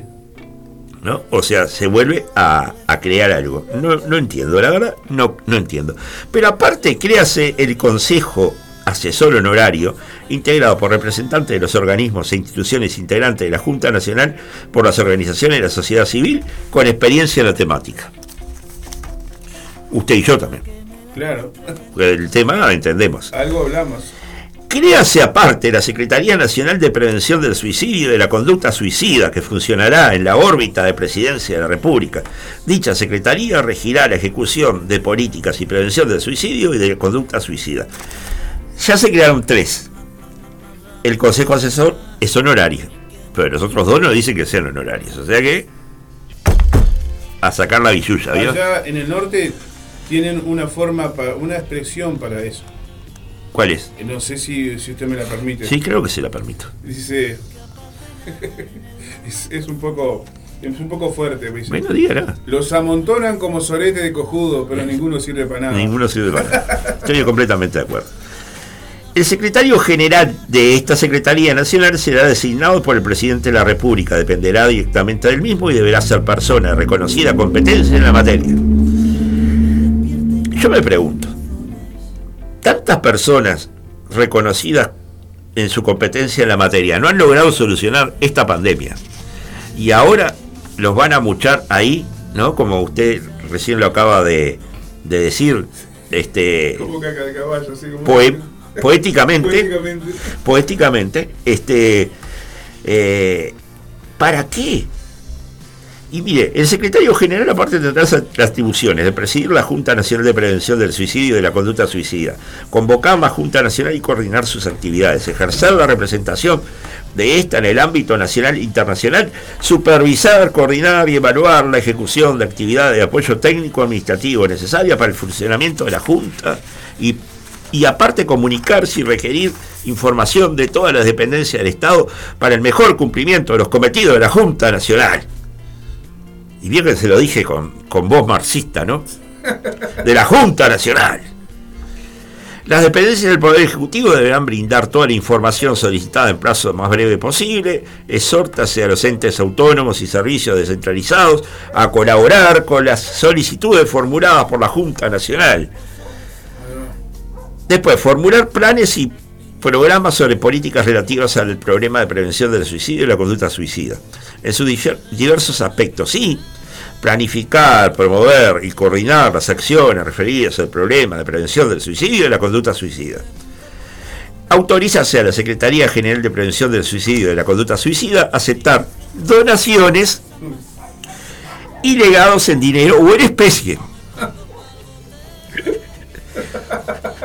La Presidencia de la República continuará facilitando a la Junta Nacional de Prevención del Suicidio y la Conducta Suicida y a la Secretaría General, Secretaría General de los Medios Humanos y Materiales para el logro de sus fines y cumplimientos de sus actividades y lo firman. Eh, Sabini, Andrade, y Plazo, y Núñez, y Oscar Andrade, ya lo dije, y José Carlos Maía, Rubio, y, y Olazábal también. Bueno, Olazábal. Y capaz que, capaz que el pescado que recibió la calle era una donación para la, comisión de suicidio. Capaz que sí. Esto es, esto se llama burocracia. Y que no van a solucionar absolutamente nada. ¿ah? Porque no lo han logrado con la prevención del HIV, por ejemplo, ¿ah? pero lo van a lograr con esto. Porque, como bien dice, el, lo único bueno que dice esta prevención del suicidio y la conducta suicida es de que hace más de medio siglo que se viene dando este tema en el Uruguay. Usted acuérdese de Horacio Quiroga. Prácticamente toda su familia se suicidó. Sí. Su mujer, se suicidó él, se suicidó Egle, su hija. Este, o sea, y aparte a él se le disparó, se le disparó un arma que la estaba limpiando y mató a su mejor amigo. Este, digo, todo eso este, se va sumando, ¿no? Pero yo creo que todo esto va en por eso lo quiero tratar con un profesional para que me diga, a ver, porque a mí no me entra en la cabeza de que nos estén tomando el pelo en un tema tan delicado como este de esta manera, de crear más burocracia. Este, no sé qué opina el público que está ahí atento y ya dando sus consideraciones, pero me encantaría escuchar eh, sus voces también, que las vamos a difundir porque todavía nos queda un ratito para la próxima entrevista. O sea, estamos haciendo un toro, como se dice. Estamos haciendo un toro. Y bueno, y a esto le voy a sumar esta, este, esta columna que salió ayer en búsqueda, que me parece que tiene mucho que ver con todo esto. Lo, lo firma Ana Balsa, es así, hace algunas semanas y a raíz de numerosos episodios de violencia en distintos centros educativos del país, escribí sobre salud mental de los adolescentes y los jóvenes uruguayos. Las pocas estadísticas que tiene el país muestran niveles de problemas comparativamente altos en una perspectiva internacional con tasas de suicidio bien por encima del promedio y una evolución de la sintomatología y de los problemas de funcionamiento en aumento. Por ejemplo, el porcentaje de los jóvenes en la encuesta ENAG que manifestó estar tan triste que tuvo que dejar de hacer sus actividades habituales, pasó del 10% en 2013 a 14% en 2018. Todo esto dentro del gobierno del Frente Amplio, ¿no? La semana pasada, por eso es que no entiendo cómo ahora tienen el coraje de presentar esto que acaban de presentar. Este, la semana pasada salió un nuevo informe del INED con los resultados de una evaluación aplicada a estudiantes de tercer año de educación media. En el informe se constata una caída de las habilidades inter e intrapersonales de los estudiantes entre 2018 y 2022, ya entran en este gobierno, y un aumento de las conductas de riesgo más pronunciadas en los contextos socioeconómicos más desfavorables, que eran parte de lo que hablábamos con la pediatra Cristina Lurstenberg hace un Estamos acostumbrados a pensar en la escuela, el liceo o el colegio como un lugar donde los niños y adolescentes obtienen conocimientos en matemática, lenguaje y ciencia y desarrollan competencias cognitivas, pero nos cuesta más pensar en el centro educativo como un forjador del desarrollo mental y emocional, y no solo académico de nuestros jóvenes. ¿En qué medida producen los centros educativos salud mental? Esa es la pregunta. ¿Qué características de estos centros se asocian a un mejor desarrollo de la salud mental y el bienestar? Sigue la pregunta. Estas fueron algunas de las preguntas que intentamos contestar en una investigación que realizamos con estudiantes que ingresaron a distintos liceos privados gratuitos del país. Este es otro tema que a mí me interesa, el liceo privado gratuito del país. ¿Por qué estamos creando centros educativos para la primera infancia y pa- para la infancia y para los jóvenes y adolescentes que sean privados gratuitos del país? ¿Ah? En lugares de contexto crítico y con cupos aparte para ingresar. ¿no? Estamos hablando sea, del... pri- Privado significa que no, no son regidos por, por, por la NEP, por, o sea, por, por, este, por secundaria, pero sí son... so- sí- todo- todos los privados son regidos por la NEP. no, no, no, no, esa no fue la... No quise decir eso. ¿Usted cómo, qué se refiere a un, a un, a un liceo que es privado pero no público? O sea, que es público Porque pero tiene- no es- o sea, es fácil. se paga, no, te cobran. No. No te cobran Vos, por ejemplo, vas al, vas al supermercado Sí, y te dice, ¿quiere poner dos pesos para los pinos? sí. Que es un colegio privado gratuito del país. Ah, Entonces que tiene participación privada. O sea, recibe dineros de... Por ejemplo, Richard Reed, con la FOED, con su sindicato, crearon un centro privado gratuito del país. La FOED pone una cantidad de dinero y sus empleados ponen una cantidad de dinero. ¿Usted sabe cuánto gana un, un empleado de la FOED? no, la verdad. Un, un este, peón que acaba de entrar a FNC, por ejemplo, No, dígame. y están alrededor de 50 mil pesos Mirá. lo que gana un empleado que se rompió el traste en una empresa 20 años, este, pero tiene un sindicato fuerte. Exactamente. Es como el Zunca, otro Un- sindicato fuerte, Un sindicato fuerte que va para adelante. Que va para adelante. Entonces yo los aplaudo. Por supuesto. ¿tá? Me interesa más que un empleado privado gane un buen dinero, ¿no? Que un empleado público que solo por sacar fotocopia le estén pagando 50 mil pesos. Sí. Ah. Como también los aplauden los carneros que están en contra de ellos, pero cuando viene el aumento, los aplauden. Los aplausos. Usted acuérdese cómo empecé el programa anterior, Sí. este, con aquel, este, aquel eh, discurso de, de una activista brasileña, ¿se acuerda? Este, Sí. Que terminaba diciendo eso justamente. Le digo, los liceos privados gratuitos del país habíamos quedado ahí, ¿no? Estos liceos ofrecen educación a jóvenes en situación de vulnerabilidad, son de tiempo extendido o completo, ofrecen tutorías y apoyo psicosocial y tienen una visión holística de la educación. Pero también imponen altas exigencias sobre los estudiantes y representan quiebres con los modelos culturales previos, lo que puede llegar a provocar estrés y dificultades de adaptación. O sea, la exigencia es máxima Es máximo. es máximo. Tenés que ser, digamos así, excelente o, No te vas. o te vas. Los alumnos que analizamos se inscribieron para ingresar a primer año de educación media básica en distintos liceos privados y gratuitos. Tenían entre 2 y 14 años al momento del ingreso y vivían en barrios con niveles altos de pobreza y necesidades básicas insatisfechas. Creo que uno de estos colegios está el Juvenal o el otro, no me puedo llegar. Jubilar, eh, Jubilar y el otro, no me acuerdo cómo se llama, está en el Casabó, en esos barrios. Eh, sí, hay uno en, en, en- en el borro. En el Borro hay uno, ¿no? Sí. El Liceo Jubilar. Bueno, debido a una demanda mayor de los cupos disponibles, el ingreso a estas instituciones se definió por sorteo. Para la investigación comparamos estudiantes que salieron sorteados para ingresar con otros que no quedaron elegidos, que en su gran mayoría terminaron asistiendo a liceos públicos. Sí. Administramos escalas internacionales de tamizaje de salud mental y bienestar en tres momentos, tres meses después de ingresar al año de los tres años.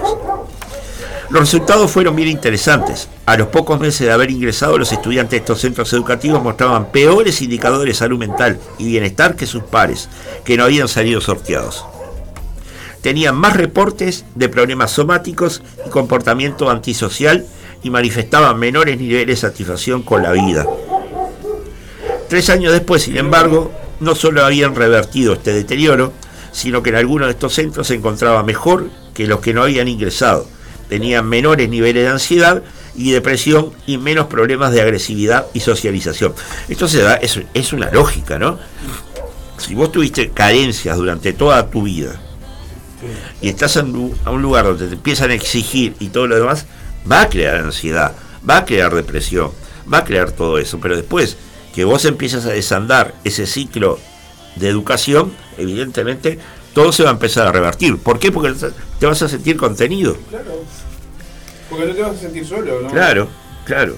Y era lo que hablaba por acá. Laura creo que escribía algo al respecto, nos enviaba algo así. Mira, si no, no, no quiero cortarte el. No, no, no. Él decía así, decía, este. ¿Dónde estás? Laura dice. eh, da mucho para hablar del tema, pero a veces no queda otra. Más si hay que tener un trato especial. Y la, sobre todo la contención. Claro, Eso es lo que, la lo que contención. hace mucha falta. Contención para esto, para. Estoy de acuerdo con Laura, estoy completamente de acuerdo con Laura. Nuestra interpre- eh, interpretación es que en el corto plazo los cambios culturales bruscos en relación con el entorno implícitos en las nuevas normas y expectativas a las que los estudiantes se sometieron cuando ingresaron a estos centros causaron desajustes emocionales. Sí. Este no es el primer estudio para el que encontramos consecuencias de este tipo. Hemos visto efectos similares en programas de apoyo a padres en la crianza, en programas de acompañamiento a adolescentes, cuando los programas cambian las expectativas en forma rápida, los participantes son más conscientes de sus vulnerabilidades y de los esfuerzos que implica el cambio.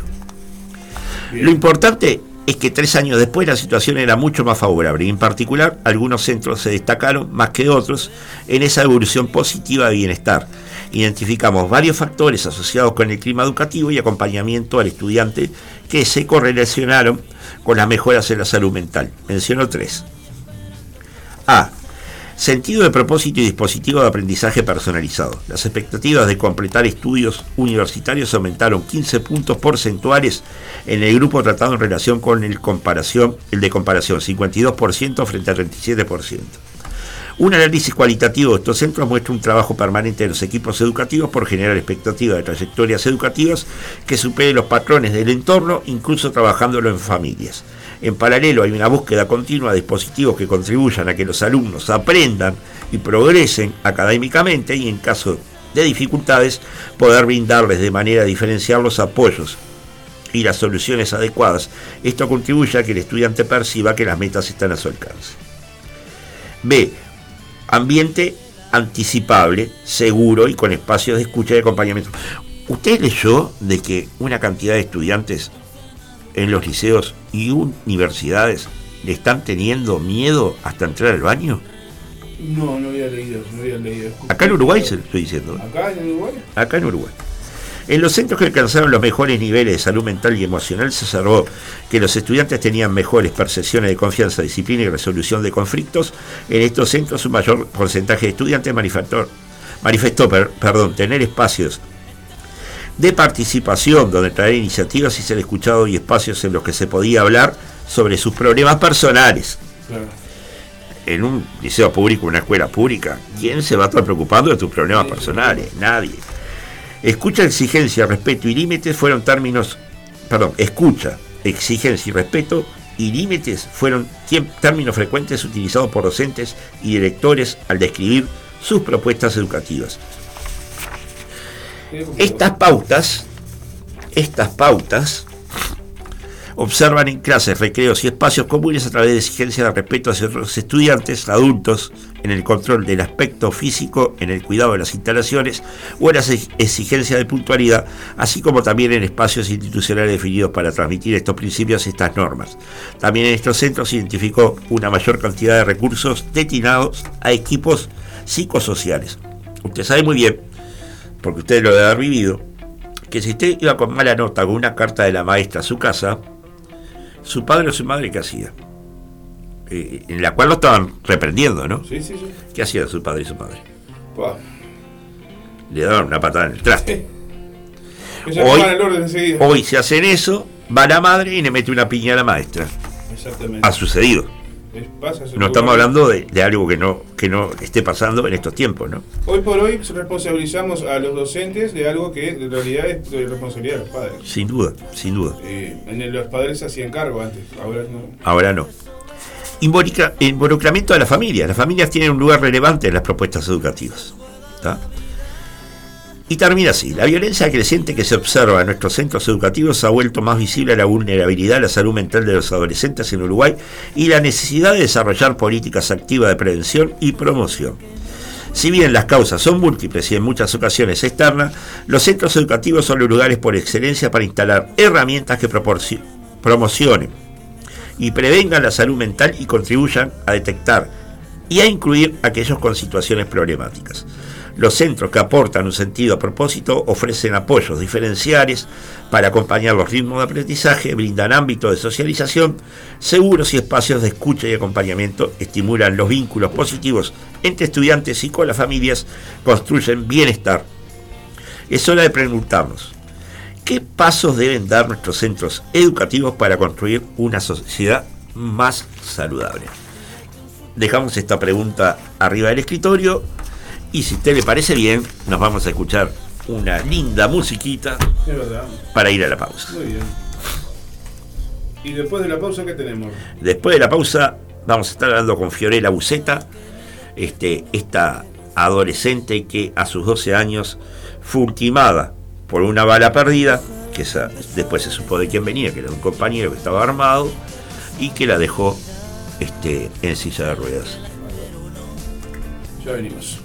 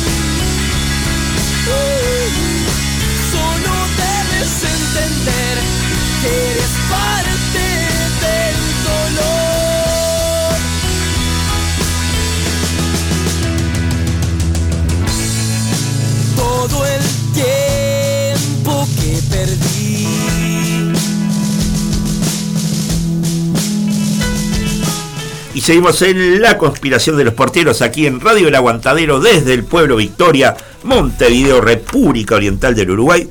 Y ya estamos en línea con Fiorella Buceta, que es edila por el Frente Amplio, a quien le damos los buenos días y le agradecemos la deferencia de habernos atendido en este día sábado. Muy buenos días, Fiorella.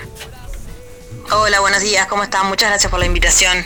Por favor, por favor. Y uno de los disparadores, ya lo habíamos hablado este, eh, cuando nos contactamos para, para, que se cristalizara esta entrevista, es este, esta nota que salió en búsqueda esta semana, este jueves para ir, para ser más preciso, este, y bueno, que da cuenta de tus actividades en, en estos momentos, ¿no? Pero recordarle al público, si te parece bien, este, capaz que lo, lo querés contar mejor vos este, lo que sucedió a tus 12 años, ¿no?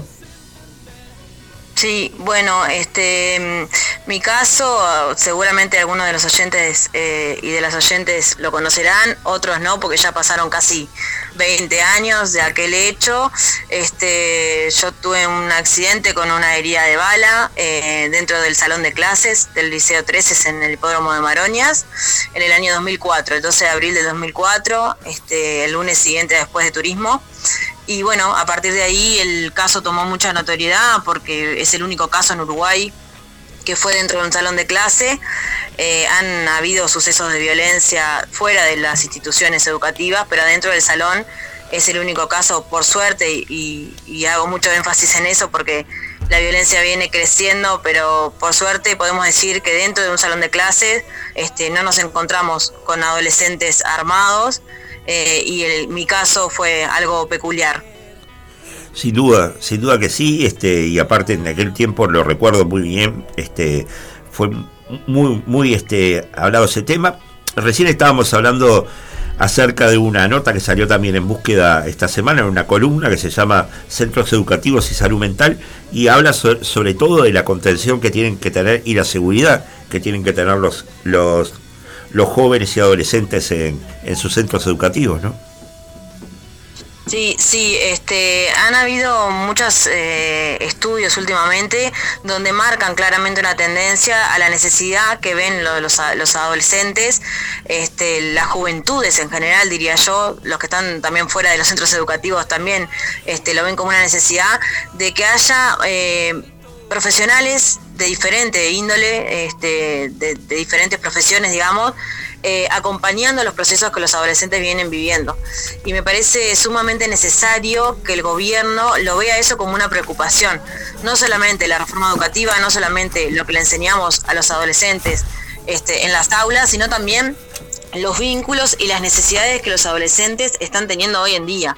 Eh, es muy necesario que, bueno, empecemos a escucharles, ¿no? Que empecemos a, interactuar y más que a ir con un mandato y a ir con una premisa, eh, que los escuchemos, que hagamos silencio y pongamos atención a lo que nos están manifestando.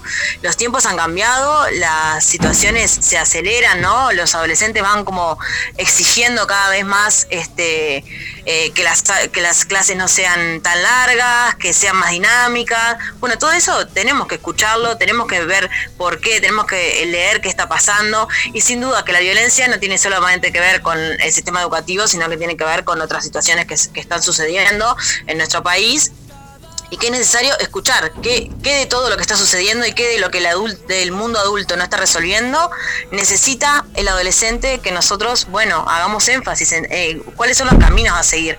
No solamente desde el mundo adulto tenemos que decir cuáles son los caminos a seguir, sino escucharles y participarles de los procesos, para que ellos también sean parte del cambio, de la transformación. Y hay algo muy importante que, creo que es a, donde debemos hacer foco, y es que hay que mostrarle a los adolescentes que hay otras formas de vincularse, que no es solamente a través de la violencia, que muchas veces es lo que sale en los informativos, muchas veces es lo que vemos en diferentes, em, bueno, en los videojuegos, ¿no? Que están expuestos también los adolescentes a los videojuegos.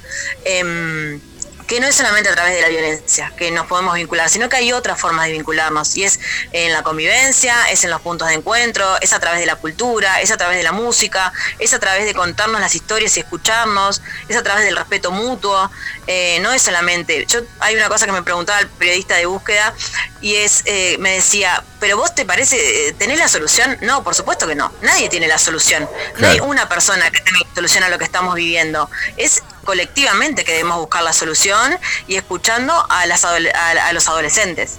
Sin duda, ¿no? Y aparte, ¿cómo tener la solución cuando, por ejemplo, gran parte de esa ola de violencia se está dando en las redes sociales y bajo la tela del anonimato? Exacto, exacto. Bueno, las redes sociales eh, eh, es, reproducción de violencia todo el tiempo, ¿no? Eh, nunca vemos a alguien resaltando al otro, sino que lo que sale, sobre todo, y hago énfasis en esto muchas veces en los medios de comunicación, es como un político se peleó con otro político, como un científico em, también se peleó o dijo lo contrario a lo que estaba diciendo otro científico. Eso es lo que hace ruido, ¿no? Y no cuando se construye colectivamente. Entonces también tenemos que hacer foco en cómo el mundo adulto, qué es lo que mostramos, qué es lo que eh, visibilizamos. Este, es, es sumamente importante cómo construimos, cómo construimos los relatos. A mí una de las cosas que me pasa es que mi madre siempre lo dice este, y lo decía cuando yo tuve el accidente, es, si yo les hubiese dado un arma a ustedes tres, nosotros somos tres hermanos, dos mujeres y un varón, ustedes hubiesen salido a reproducir la violencia después de lo que te pasó.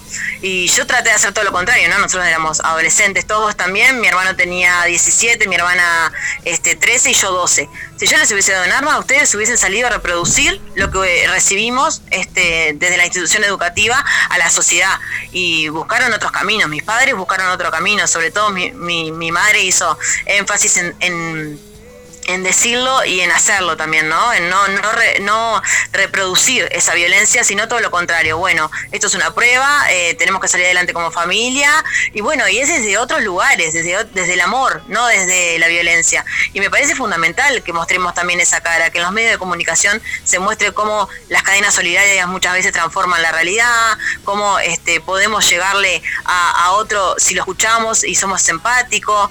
Bueno, es fundamental ir por esos caminos también, ¿no? Que esos caminos se visibilicen.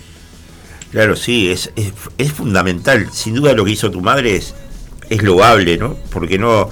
Recién hablábamos con, con Martín, nuestro operador, que este se reproduce la, la, violencia de todas formas, ¿no? Antes si te mandaban una carta a la maestra diciéndote de, eh, diciéndote que le presentaras a tus padres esa carta en la cual se te reprendía, tus padres te iban a castigar pero no como ahora que va la madre, va y le mete, le mete una piña, hablando mal y claro, este, a la maestra, ¿no? Ujú. Sí, sí, han cambiado, las realidades han cambiado, los vínculos han cambiado.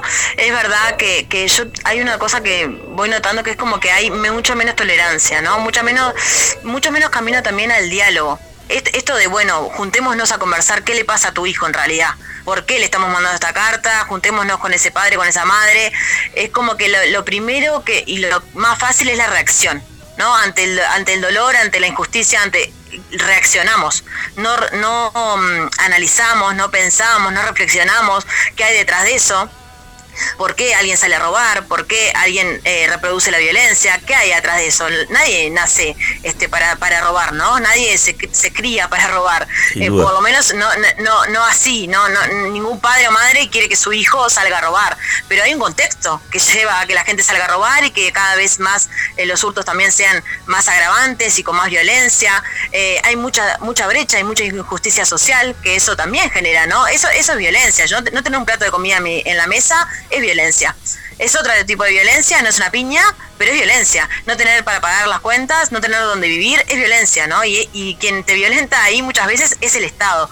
Entonces es fundamental eh, desarrollar políticas que, que, que traten de disminuir las brechas, que den oportunidades, que los gurises no estén en la calle, en una esquina, sino que estén en centros educativos, vinculándose con otros y con otras, haciendo música, haciendo lo que les gusta. Y hablo de la música y hago énfasis en eso porque a mí me parece que la cultura es una herramienta maravillosa para transformar eh, esto, ¿no? Para transformar eso de ver al otro diferente en la música, en la cultura, eh, eh, en diferentes actividades. Nos encontramos todos en iguales condiciones muchas veces.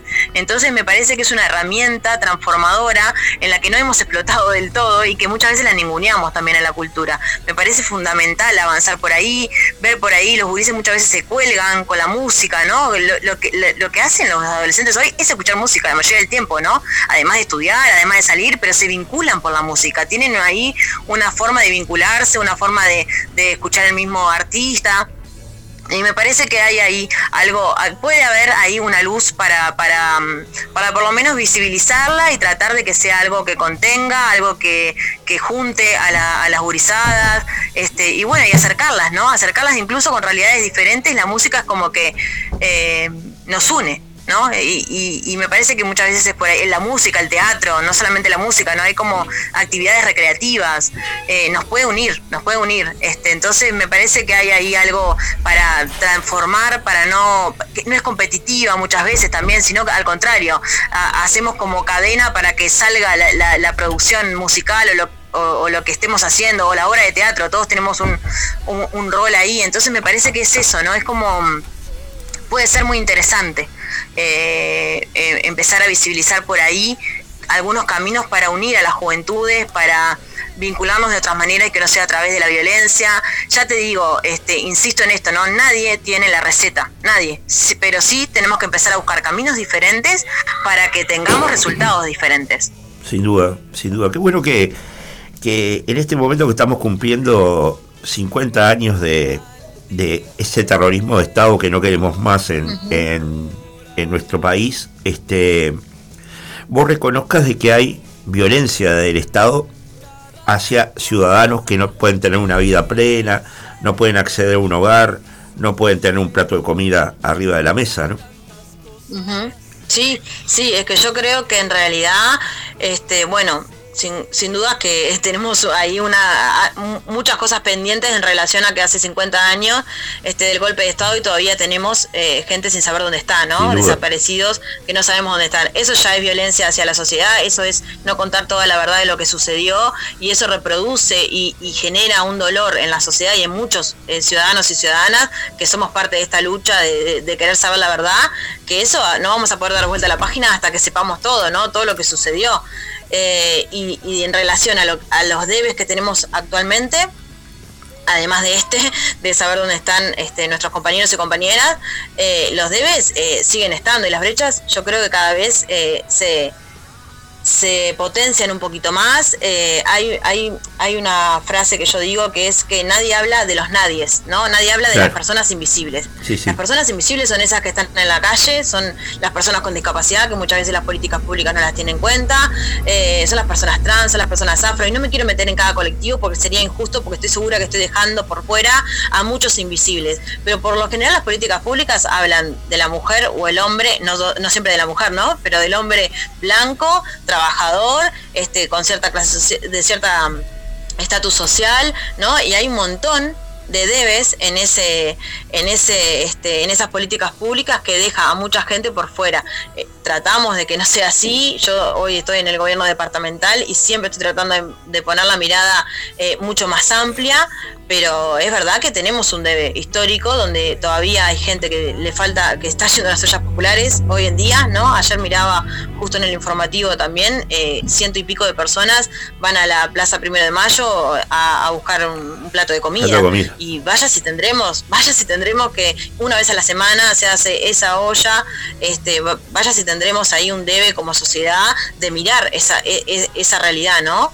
que es dura, y más con el invierno, más con las situaciones que estamos viviendo ahora. Sin duda, sin duda, en la Plaza Cagancha pasa exactamente lo mismo, hay una cola muy larga de, de, personas en, situación de vulnerabilidad que, que necesitan ese plato de comida, ¿no? Sí, bueno, las personas también que no tienen un techo, ¿no? Hay, hay, tenemos muchos debes como sociedad que si bien hemos avanzado en algunas cosas y bueno, este, nos ha golpeado algunas situaciones, creo que tenemos que potenciar que justamente cuando este, más golpeada está nuestra sociedad, más recursos y más cabeza y más política debemos desarrollar. Vos que trabajás en la municipalidad, eh, Fiorella, este, ¿crees que Montevideo es una una ciudad amable con los discapacitados? Montevideo, eh, no, voy a ser injusta en, la respuesta, eh, le falta mucho a Montevideo, pero es la ciudad que más accesible tenemos hoy, ¿no? Este, en 2023, Montevideo es la capital y por ser la capital y por ser eh, eh, también que se han desarrollado políticas públicas en relación a la accesibilidad hace 30 años en la Intendencia de Montevideo, un poco menos quizás porque con los primeros gobiernos no se, no se desarrolló, pero sí a partir del 2010 seguro empezaron a desarrollarse eh, políticas públicas en relación a la accesibilidad, es la ciudad que más accesible tenemos, es la ciudad que tiene un 50% de los ómnibus accesibles, es la ciudad que tiene más rampas en las esquinas, es la ciudad este, que en los espacios públicos puede circular y hasta ahora eh, hace mucho tiempo también estamos teniendo juegos accesibles para los niños y niñas en situación de discapacidad. Le falta, por supuesto. No voy a ser ingenua y no voy a ser injusta con la sociedad, este, porque sí, le falta, le falta, eh, pero creo que tiene una línea y viene hace muchos años trabajando en una línea a la cual se le asigna presupuesto año a año, la cual es fundamental seguir avanzando, ¿no? Este, las transformaciones nunca son, y las sábanas siempre es cortan las políticas públicas, ¿no? Esta frase que muchas veces escuchamos a los políticos y a las políticas decir, la sábana es corta, pero no podemos perder el foco de las necesidades que tiene nuestra sociedad. Y año a año, desde la Intendencia de Montevideo, se vienen desarrollando políticas públicas en relación a la accesibilidad. ¿Falta? Por supuesto que falta. Sí, sobre todo en algunos edificios públicos, ¿no? Digo, educativos y, edificios siguientes, ¿no? Este, muchos se han solucionado. sí, la mayoría de los edificios públicos tienen algún tipo de accesibilidad. El tema de los edificios públicos es que son muy viejos, ¿no? Claro. Después, eh, esto que me estabas mencionando ahora de, de este, los centros educativos, primero que es a nivel nacional, no es departamental.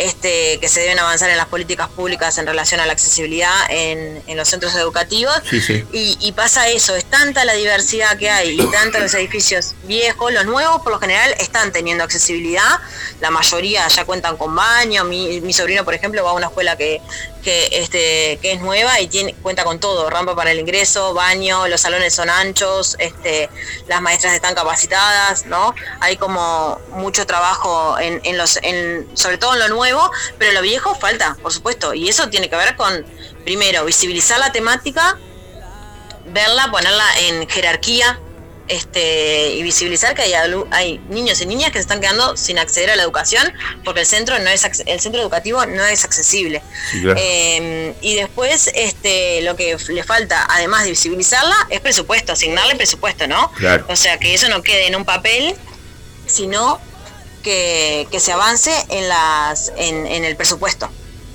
Sin duda. Eh, Fiorella, vos este, hace ya eh, varios años que venís intercambiando con niños, adolescentes y jóvenes sobre temas de violencia y discapacidad. ¿Cómo ha sido el feedback? Bueno, la verdad, eh, mira, estuve en escuelas y liceos. La mayoría fueron en escuelas, o sea, con niños chicos. Eh, y ahí hay una cosa que, que sucede, que, que es que lo- los niños y las niñas no tienen filtro, ¿no?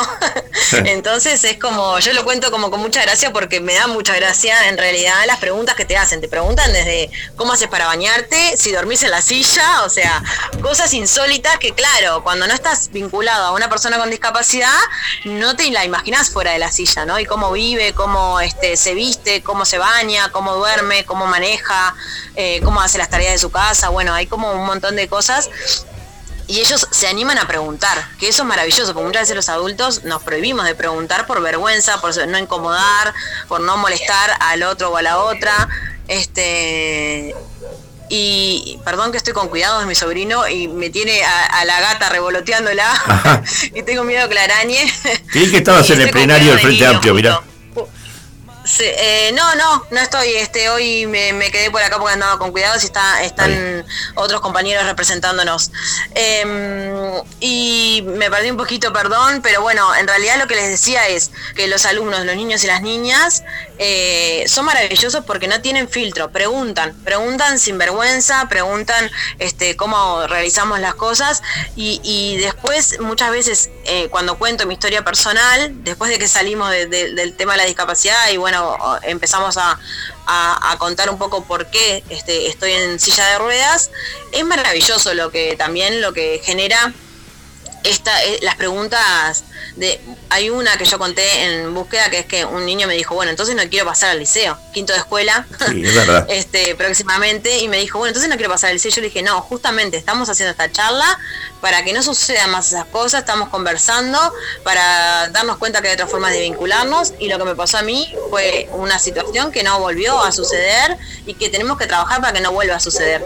Este y bueno y la verdad que también lo entienden no dicen ah bueno este el camino es por acá es conversando es preguntando es que si tenemos un problema con otro compañero u otra compañera lo, co- lo podamos conversar lo podamos trabajar como institución no solamente la maestra sino la institución en general que pueda trabajar los temas de bullying que pueda trabajar los temas de la de, de, bueno de, de- de las diferencias no un, un alumno o una alumna que usa lentes un alumno o una alumna que se que tiene alguna situación de discapacidad.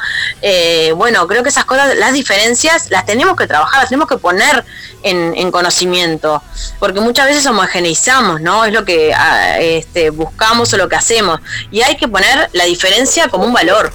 Eso para mí es una cosa que yo fui aprendiendo con el tiempo. Eh, no todos tenemos que ser iguales. Sería muy aburrido si todos somos iguales. Y no solamente aburrido, sino que, bueno, no sería valioso el vínculo, ¿no? Con otros y con otras.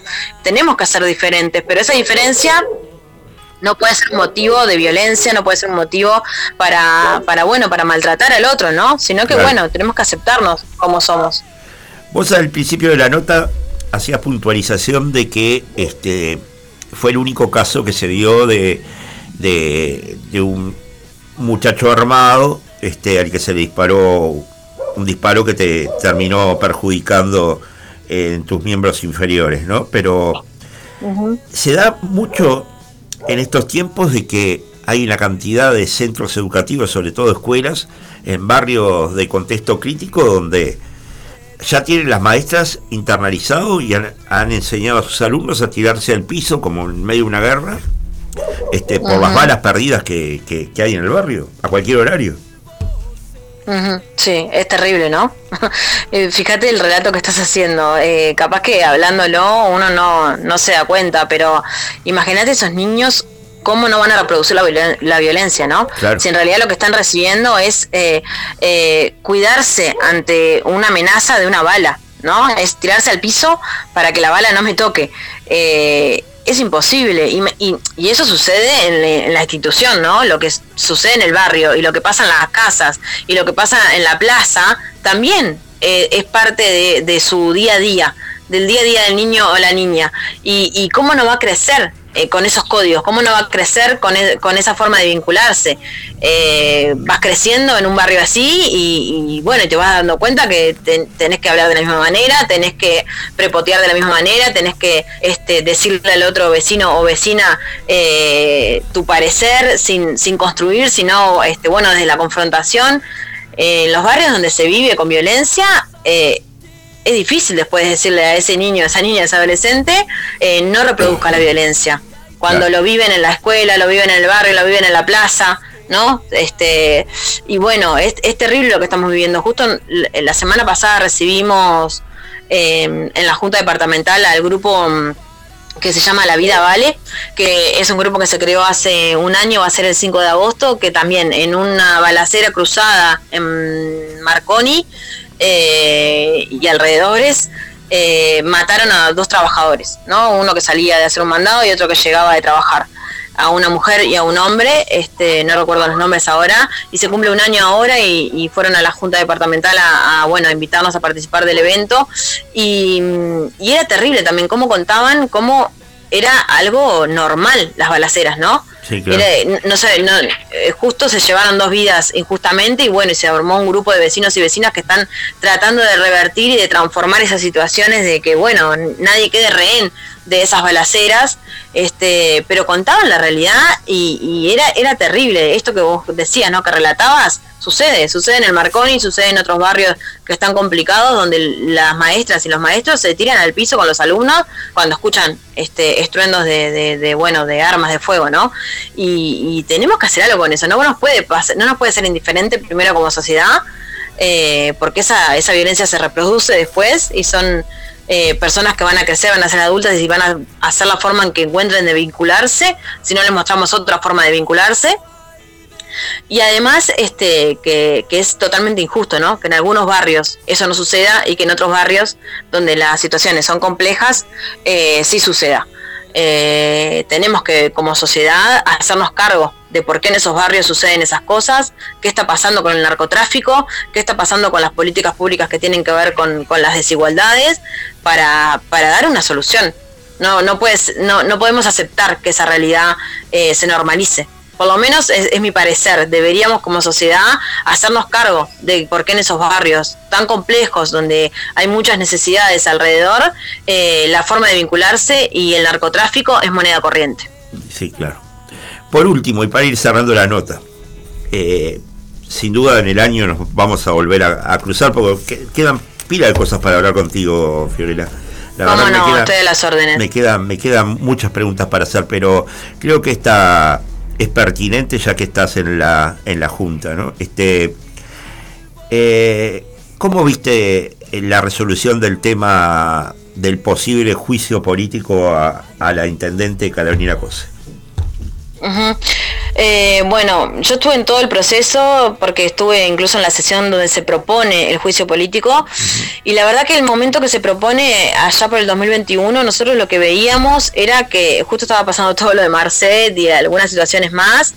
Si no me equivoco de fecha, 2021-2022, este, porque eh, a veces pasa tan rápido todo que, que me, me pierdo un poco en los años, pero bueno, cuando estaba sucediendo estaba pasando eso y nosotros vimos que ya se sabían que no se iba a contar con los votos en el, en el Senado.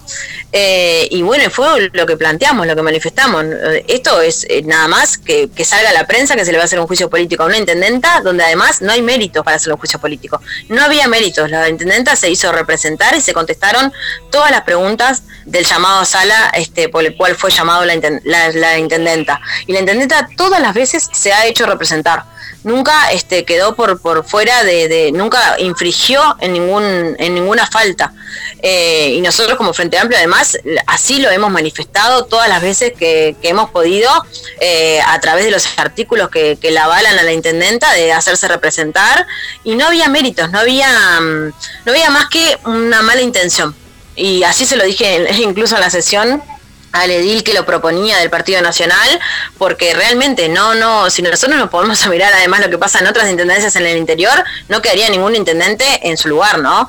Es muy grave lo que se proponía, se proponía destituir a la intendenta.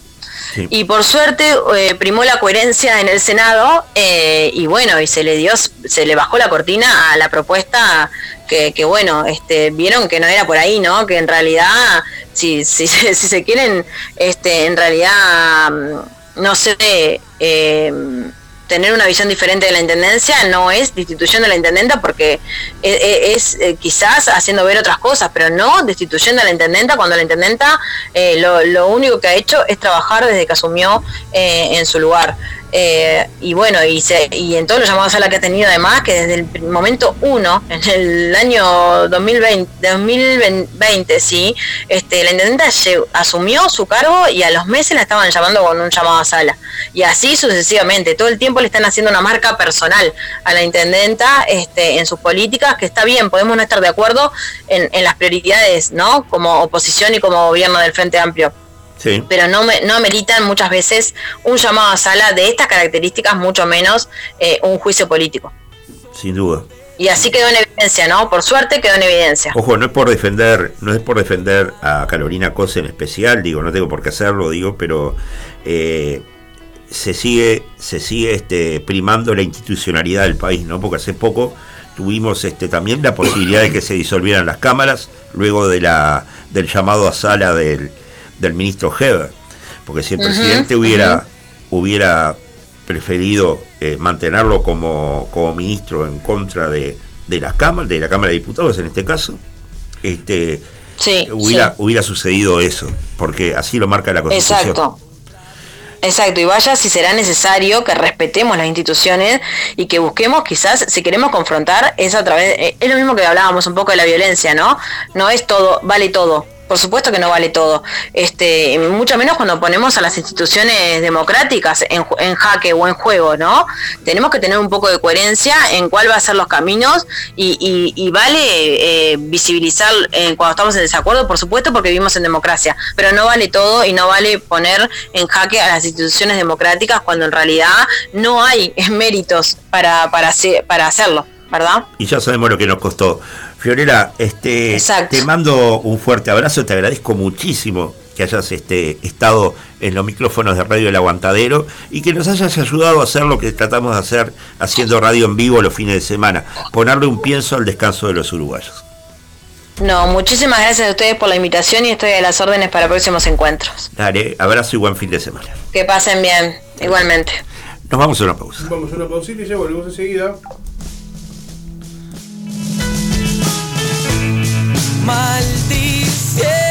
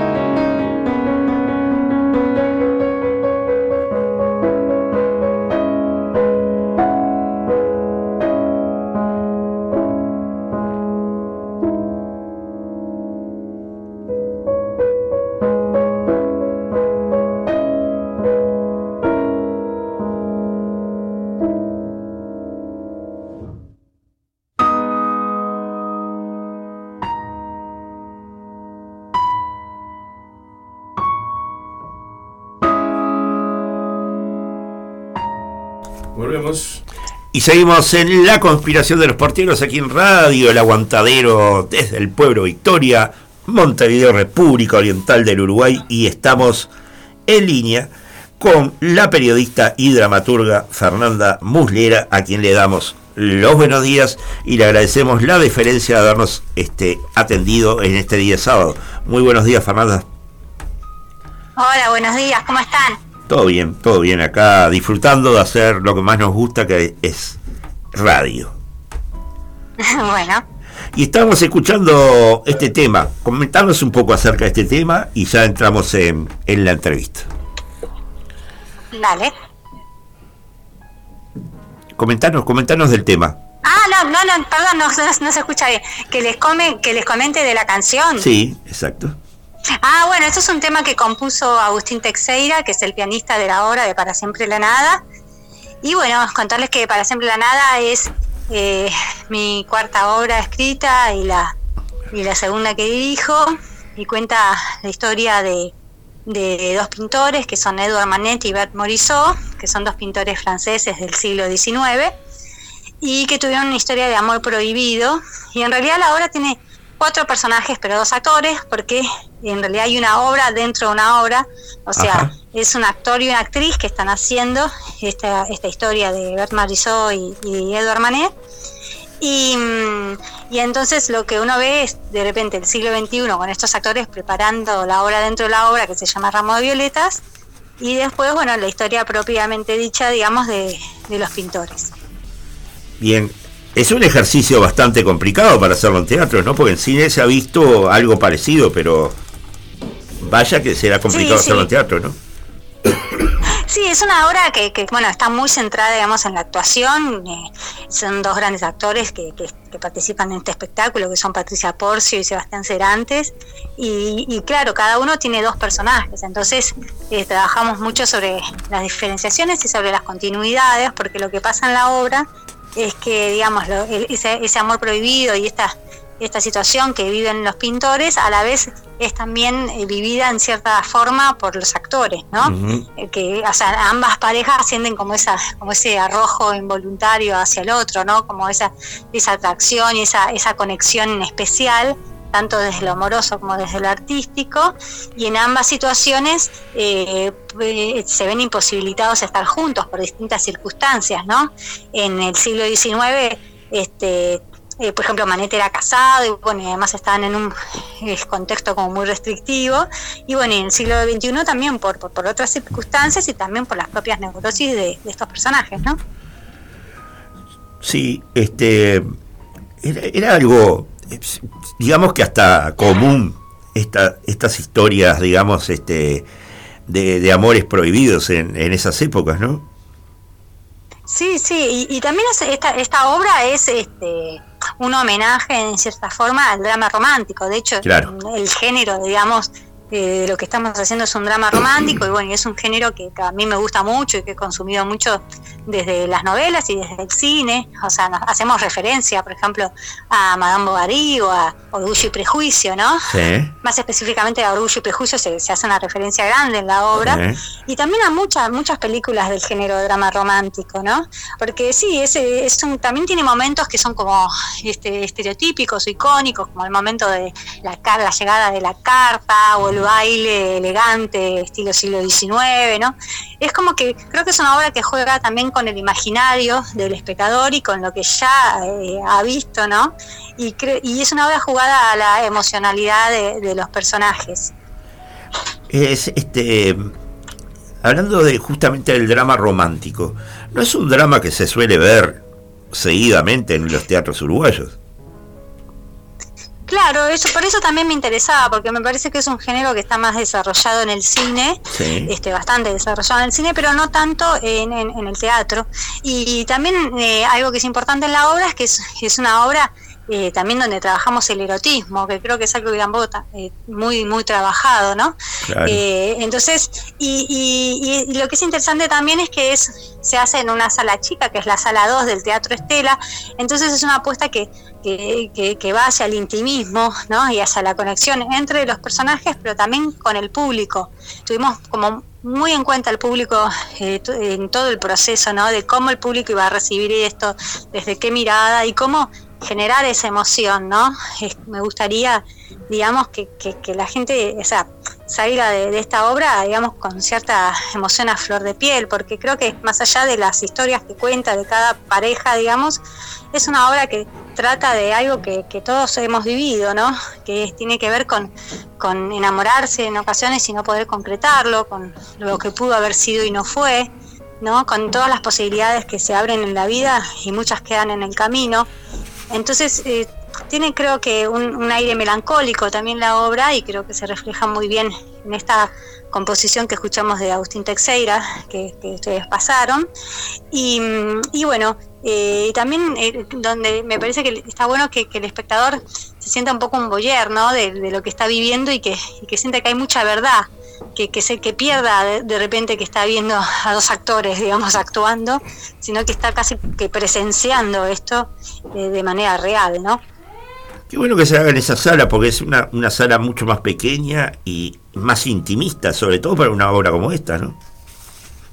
Exacto, sí, yo siempre pensé esta obra este, en una sala íntima, porque además, como te digo, son dos actores y un pianista, ¿no? Claro. Después también tenemos presencia de, de audiovisual, porque hay, o sea, la, en la escenografía y está puesta una pantalla como si fuera un cuadro, y en esa pantalla entonces de repente aparecen los cuadros de estos artistas, o también hay algunos audiovisuales en donde se resume un poco como esa imaginación romántica de la protagonista, en el sentido de cuánto han influido diversas películas, ¿no? En, ese imaginario amoroso, porque es una obra que también creo reflexiona sobre el amor romántico y sobre cómo, por más deconstruidos que estemos o, lo que queramos pensar de- de- del concepto amor romántico, cómo en definitiva eh, nos afecta en, en la realidad. Creo que es una obra que habla también mucho de los límites entre la realidad y la ficción.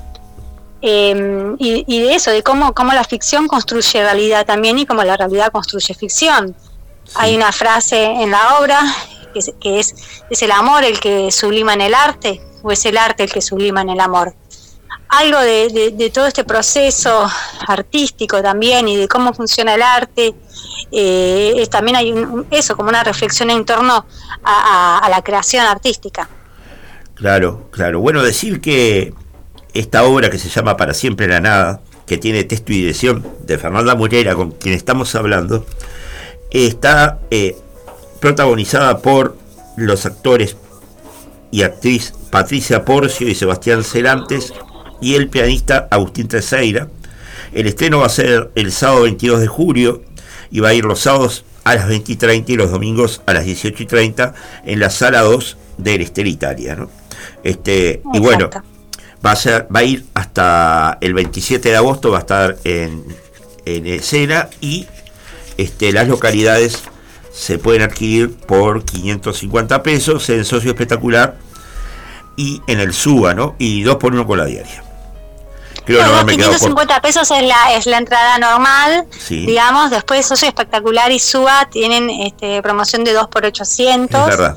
Eh, y después, eh, eh, por socio espectacular, perdón, por la diaria con cupos limitados, porque es una sala chica, eh, dos por uno.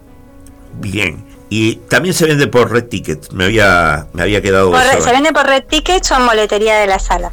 Bien. Este, vos sos licenciada en Ciencias de la Comunicación, ¿no? Este, Sí, y sí. aparte estás especializada justamente en teatro y en el área cultural. Este país que ha tenido muy buenos críticos de, de teatro y de cine, este, ¿ves que se sigue desarrollando esa, esa eh, profesión de la misma manera o, o, o cómo... La crítica, decís. Sí, Bueno, no, o sea, en- en- claramente yo, yo escribí también unos libros este, en relación al teatro, escribí Sin maquillaje, historias de la comedia nacional del siglo XXI, sí. es toda una investigación sobre la comedia nacional y después un libro, una biografía sobre Roberto Jones. Sí. Y, mm, y bueno, claramente cuando hice, por ejemplo, el libro de la comedia, eh, en la década del 60, que ya la crítica tenía como un lugar este, muy destacado y porque había también muchas publicaciones, era como, eso ha ido mutando, ¿no? Como también ha ido mutando este, la situación de los medios de comunicación en todo el mundo, con la llegada de Internet y con, con muchos cambios que son más macro, ¿no? A nivel mundial. Acá, eh, o sea, hay gente que hace crítica, pero mucho menos, ¿no? Obviamente hay como no, no, no, no, está tan desarrollado como en otros tiempos la crítica cultural, pero sí el teatro eh, me parece que eh, el teatro uruguayo tiene como una ebullición muy grande, como que es un, o sea, pese que eh, las condiciones económicas o de producción generalmente no son las, las más este, propicias en este país, sin embargo, eh, hay un, un gran amor creo que eh, hacia la vocación de- desde la comunidad teatral uruguaya, donde pese a todo se hacen las cosas con mucho esfuerzo, pero se hacen, ¿no? Y a mí eso es algo que, que, que valoro muchísimo y que me emociona y, y tuve la posibilidad de, de verlo y de vivenciarlo, no solo en mi trabajo como dramaturga y directora, sino en, en mi trabajo como periodista. Yo, en, por ejemplo, en el libro de la comedia entrevisté más de 70 personas del medio teatral uruguayo Sí. y ver eso, ¿no? Ver esa entrega, ¿no? Que, que, hay, que hay en este país. Yo, yo lo leí, eh, leí los dos libros, ¿no? Y aparte te, te entrevisté por el tema del, libro de Jones, ¿no? En su momento. Sí, sí. Y es más, esta semana Sí. estuvimos hablando acerca del libro de Jones justamente. Este, Sí, eh, sí. este, pero yo creo que, que, que se ha perdido un poco el arte de la, de la crítica, más allá de, las redes sociales y demás, ¿no? Esa, esa crítica que, que uno llegaba a ver a veces a los actores, tanto del cine como del teatro, esperando luego del estreno esa crítica, ¿no? Sí, bueno, eso sí, me contaban en el libro de la comedia, lo cuento, que antes este, salían estas las ediciones, las primeras ediciones de la mañana, entonces los actores a veces se despertaban, qué sé yo, 5 de la mañana para leer qué era lo que había salido en la crítica, y era como más tipo Broadway, ¿no? Era como, Claro. eh, determinaba mucho, yo creo que, eh, que, que- que ahora no hay, tampoco determina tanto lo que pueda decir un crítico como es la situación de, de lo que vaya a pasar con una obra, ¿no? pero creo que es eso, que es un pero también eh, creo eh, si bien hay espacios de donde se reflexiona, o sea, se habla de las obras de teatro que se estrenan y eso quizás no hay tantos espacios de reflexión sobre lo cultural, pero no solo del teatro, sino de la- del arte en general, Sí. ¿no? Eh, Tampoco vemos así, qué sé yo, grandes notas que reflexionen sobre las exposiciones de, este, eh, de, de pintura, qué sé yo, me parece que es como más, o sea, sí, sí queda mucha gente que, que, está interesada y que escribe, pero bueno, no, son cambiaron también los tiempos, también en eso, al, al todo ser digital y todo, hay como un cambio de lógica, me parece, ¿no? Sí. Donde el, el consumo eh, ha cambiado mucho, el consumo cultural y donde este, en los medios de comunicación todo es como más de la inmediatez, ¿no? Entonces eh, creo que sí, que ha cambiado la situación. Sí, bueno, antes había programas especializados en cine, en en los medios, digo, no solo en radio, sino también en televisión, ¿no? Programas que llevaban una Claro. hora de, de especialización en cine, en teatro y demás, pero ahora evidentemente están en, por lo general en los informativos y nos llevan más de, de titulares unos 5 o 10 minutos. Claro, por eso, por eso creo que es algo como más a nivel macro, sí. Sin duda. Y vos como vos recién hablabas de, del teatro y lo que cuesta hacer teatro en el Uruguay, ¿no? Sin embargo, se ve que vienen obras de, desde el exterior y llenan tres días seguidos. Digo, en, te- en teatros, a mí me, tocó ir a ver una obra al metro, la parte de arriba está deshecho, este, el teatro metro, y yo decía, "Pa, y acá vienen la mayoría de las obras que vienen de- desde el exterior. Es medio, medio como loco, ¿no? Sí, está esta situación que es eh, un poco paradójica. Creo que tiene que ver mm, también con que en el Uruguay tiene una situación con, con en torno con lo que es la televisión y el cine que hace que, eh, qué sé yo, que los grandes actores de Uruguay por ahí no sean tan conocidos a nivel masivo porque no tienen esa proyección en la televisión o el cine. De repente sí hacen cine, algo, pero no es tan grande la industria, también por un tamaño de lo que es el tema del tamaño del mercado, ¿no? Claro. como por ejemplo pasa en Argentina, que de repente este, eh, tenés como la televisión y, y después esos mismos actores van y hacen este teatro en la calle Corrientes, ¿no? Entonces se da un poco esa situación de que como, de que, vos le preguntás a la gente, bueno, ¿quiénes son los actores de la Comedia Nacional? Y, y hay mucha gente que no va a saber qué es la Comedia Nacional y otra gente que no va a saber quiénes son los actores, ¿no? Claro. Entonces, eh, esto hace, creo que juegan contra a veces de, eh, de- en ese sentido. Igual, por suerte, las salas eh, se están llenando bastante, con, con- o sea, igual de todos modos creo que el público uruguayo es un público que consume teatro, Sí, sí. pero sí a veces pasa que, que suceden estos fenómenos, pero creo que es porque vienen a ver de repente actores que ya los vieron, eso, en la televisión, en el cine, por ejemplo de Argentina, que vienen y eso es lo que sucede, ¿no? Este, Mirá, sin ir más lejos, hace... que, sí, Perdón, perdón que te corte. Eh, sin ir más lejos, hace 3, 4 sábados tuvimos a una entrevista con Cristina Morán, ¿no? Y ella nos decía, ella está haciendo la pipa de la paz, este, nos decía que justamente mientras que estaba el, el anterior eh, reestreno de la pipa de la paz, cae una, una este, un elenco argentino a protagonizar en ese mismo fin de semana la pipa de la paz, ¿no? Y este claro. y bueno, y la, lo- la convidaron a, a la actriz a que conociera a Cristina Morán y se negó. Estamos hablando de Betiana Brun, ¿no? Y ella nos contó eso acá en el en el en el micrófono de la, la configuración de los porteros, nos dejó medio medios este, asombrados, ¿no? Mirá, no, no, no sabía, pero bueno, sí suceden estas eh, situaciones y, y, y sí, yo creo que eh, de todos modos este, hay que conectar más al, al público uruguayo con el teatro uruguayo, Claro. porque creo que a veces hay muchos preconceptos sobre lo que es el teatro uruguayo, hay gente que dice no, porque es como antiguo, que es esto, que, o sea, o gente que, que habla mal del teatro uruguayo sin, sin ir al teatro uruguayo, entonces sin ver lo que se hace. Y creo que a veces eh, sucede con el teatro, por ahí no tanto con el cine, que de repente uno va al cine, ve una película, no le gusta y sigue yendo al cine.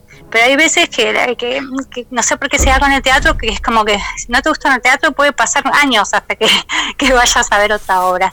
Entender que, bueno, es elegir, ¿no? Que es de- dentro de la amplia cartelera que hay, cuál es la, la, ¿no? la opción que, que más nos, nos- nos resulta, digamos, interesante, pero pero creo que sí, que todavía hay que hacer mucho trabajo, si bien eso, el público uruguayo va al teatro, o sea, es uno, cuando hice la investigación de la comedia, era dentro de América Latina de los países con más consumo de teatro en, en, en América Latina. De todos modos, creo que, hay que insistir este, también en, en- en torno a lo que es la clase media, la clase media alta, en que, en que co- concurra más al teatro y que, y que se destrabe esos estereotipos sobre lo que es el teatro. Sin duda, sin duda que sí. Es así, es así. Y bueno, y que vuelva también el teatro un poco más a la tele, ¿no? Hace poco en Canal 10 estaban dando un ciclo de teatro, creo que era con el elenco del Galpón, no me acuerdo bien. Este, pero estaría bueno también Sí. tener un poco de, de alta comedia, como era aquel pro- famoso programa argentino, ¿no? En la televisión.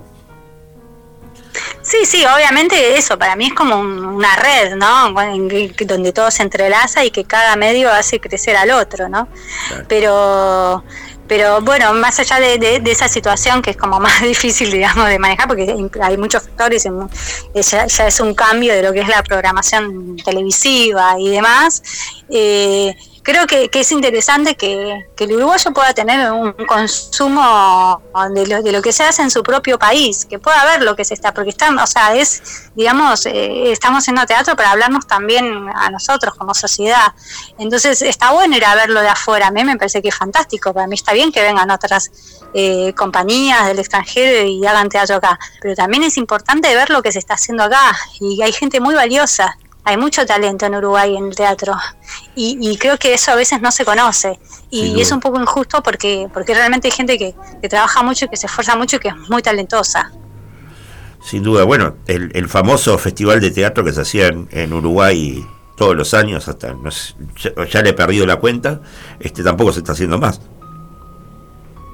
El, eh, ¿qué, qué- El qué que, festival? que era el intercambio de distintos elencos de distintos países junto con los uruguayos, ¿no? Se hacía por Claro. abril, creo, por, por- a esa altura del año. Bueno, no sé, yo creo que eso, que hay que seguir ahondando en, en- y bueno, y creo que nosotros, yo lo que intento, por ejemplo, con, con mi obra es eso, es, acercar una propuesta que, que creo que, que no está tan transitada, Exacto. que es, que es este género que creo que, que a mucha gente le puede interesar, porque a mí, como si yo fuera espectadora, me gustaría poder ver un, Claro. un drama romántico de- con tintes eróticos, o sea, con, con dos tiempos, eh, o sea, con cosas con las que juega más el cine, poder verlas en teatro también, ¿no? Este, Y, y bueno, y creo que eso es una obra en la que además este, se conjugan varias artes, como es el teatro, pero también el cine, como decíamos, la pintura y la música, porque la música es muy importante en este espectáculo, porque tenemos el pianista en vivo, que toca sus composiciones propias, pero también composiciones de Satie, de Chopin, de Tchaikovsky. Es como la música es como es lo que te como la que te mete también en esa en esa atmósfera y, Claro. y me gustaría que también sea un poco como al estilo de Medianoche en París, ¿no? Esa cosa de que podés viajar en el tiempo y viajar a, a- a otro imaginario, ¿no? Poder sentirte trasladado por el teatro como este a eso, a otro tiempo, a otro lugar, pero a, pero a los mismos sentimientos que todos tenemos. Sin duda, sin duda, qué linda película que nombraste, justo una, una de mis preferidas. Eh, recordarle al público entonces de que no se pierdan este ejercicio que no es tan común en el teatro uruguayo, este, el de la comedia romántica, en esta obra que se llama Para siempre la nada, texto y dirección de Fernanda Muslera, con quien estamos hablando, y que va desde el sábado 20 eh, 22 de julio al 27 de agosto, los sábados 20 y 30 horas y los domingos 18 y 30 horas en el Teatro de la Gaviota en la sala 2. Así que no se la es drama, drama romántico con tintes eróticos. O sea, yo hice comedia romántica, pero por ejemplo en luz negra, ¿no? Y ahora quise ir como hacia, el otro, hacia el otro espectro, digamos, de- del, del, del romance. Este, pero sí, sí, los esperamos a todos. Este, y bueno, reserven con tiempo porque, como decíamos, es una sala chica y, y se llena. Es verdad, es verdad. Buena puntualización. Fernanda, queremos agradecerte que hayas estado una vez más en la conspiración de los porteros, ahora desde Radio El Aguantadero, acá en el pueblo Victoria. Y, y bueno, este, como se dice cuando va a haber un estreno, mer, mer, mer. Bueno, muchísimas gracias, un placer como siempre. Nos hablamos, que andes bien. Bueno, gracias, beso a todos, chao. Chao, chao. Y bueno, y nos vamos a una pausa. Así será.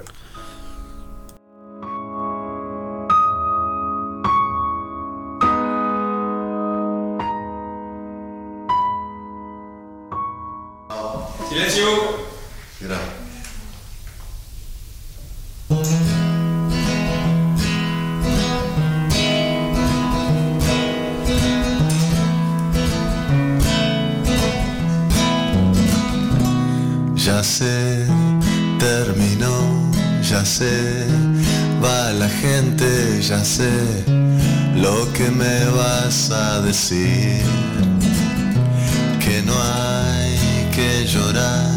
Que son cosas que pasan. Yo siempre lloré por no reír. Pero no me queda más memoria y no hay foto que quiera borrar.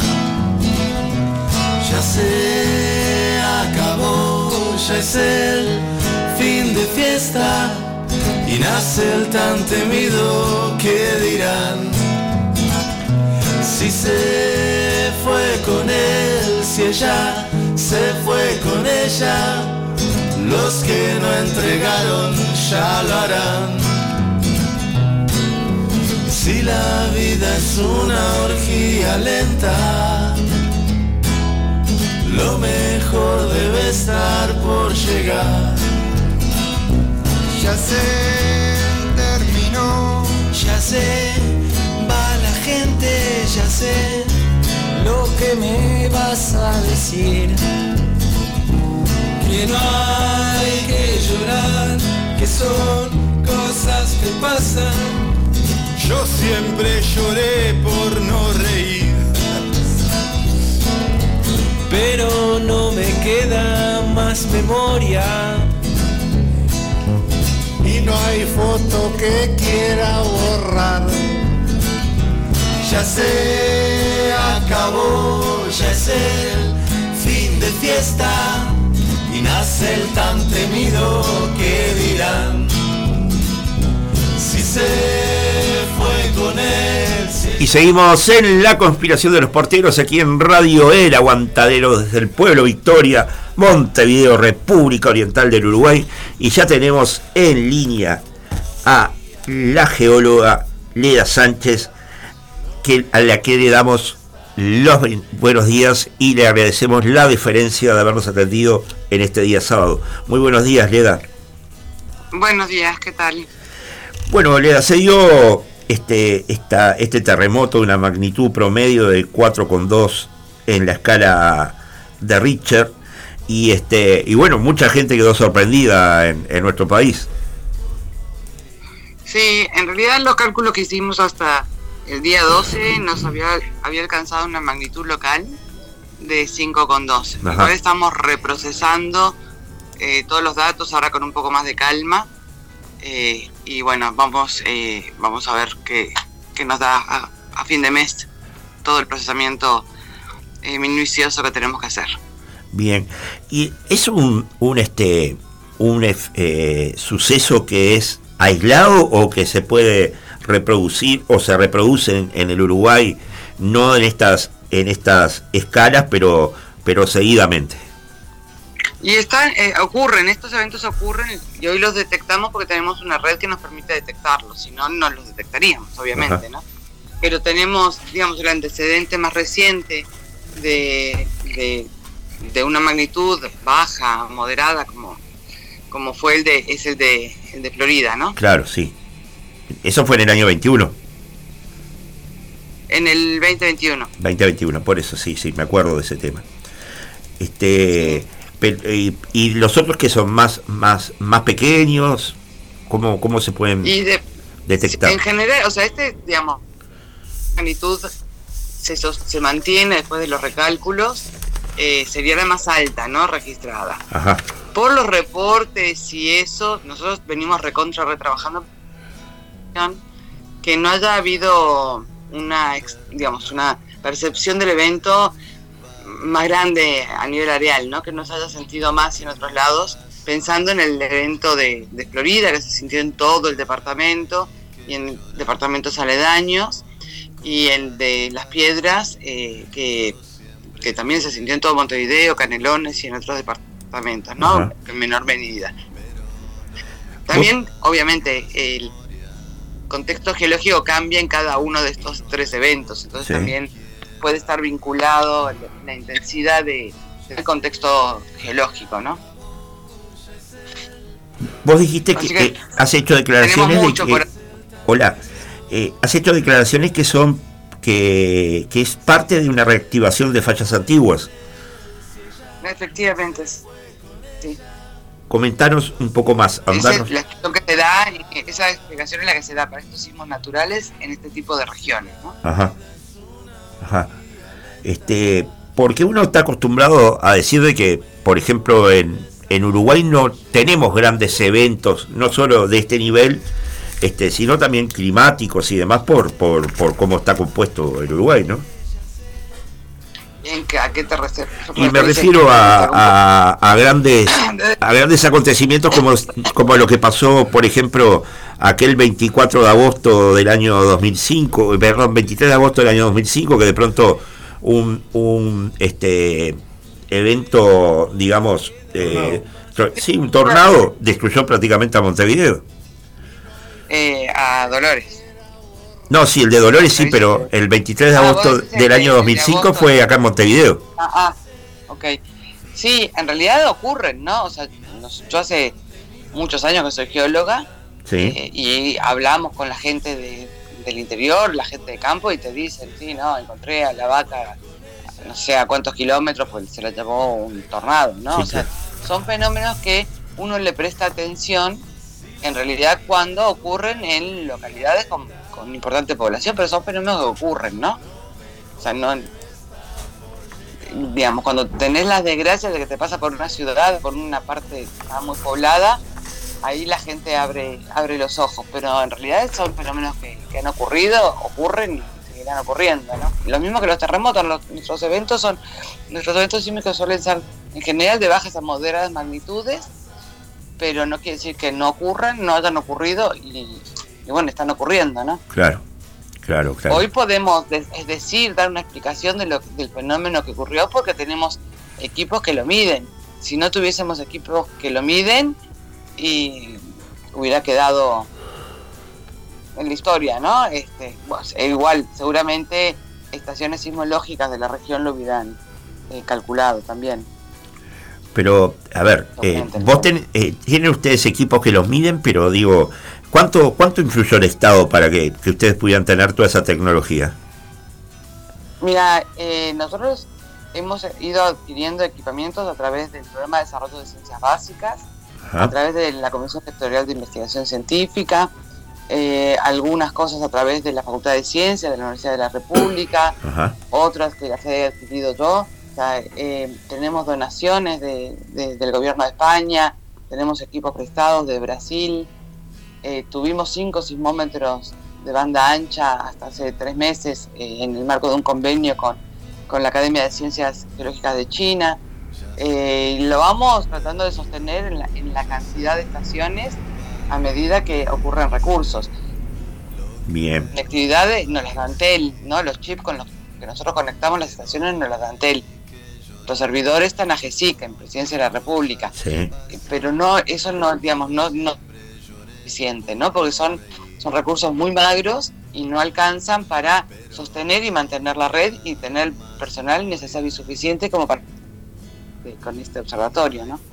bien. Hace unos días en el programa de Wilmar Malal, del, del colega Wilmar Malal en TV Ciudad, vos hacías un raconto de cuando lo fuiste a presentar en el Senado, este la poca atención que, que tuvieron algunos senadores acerca del tema, ¿no?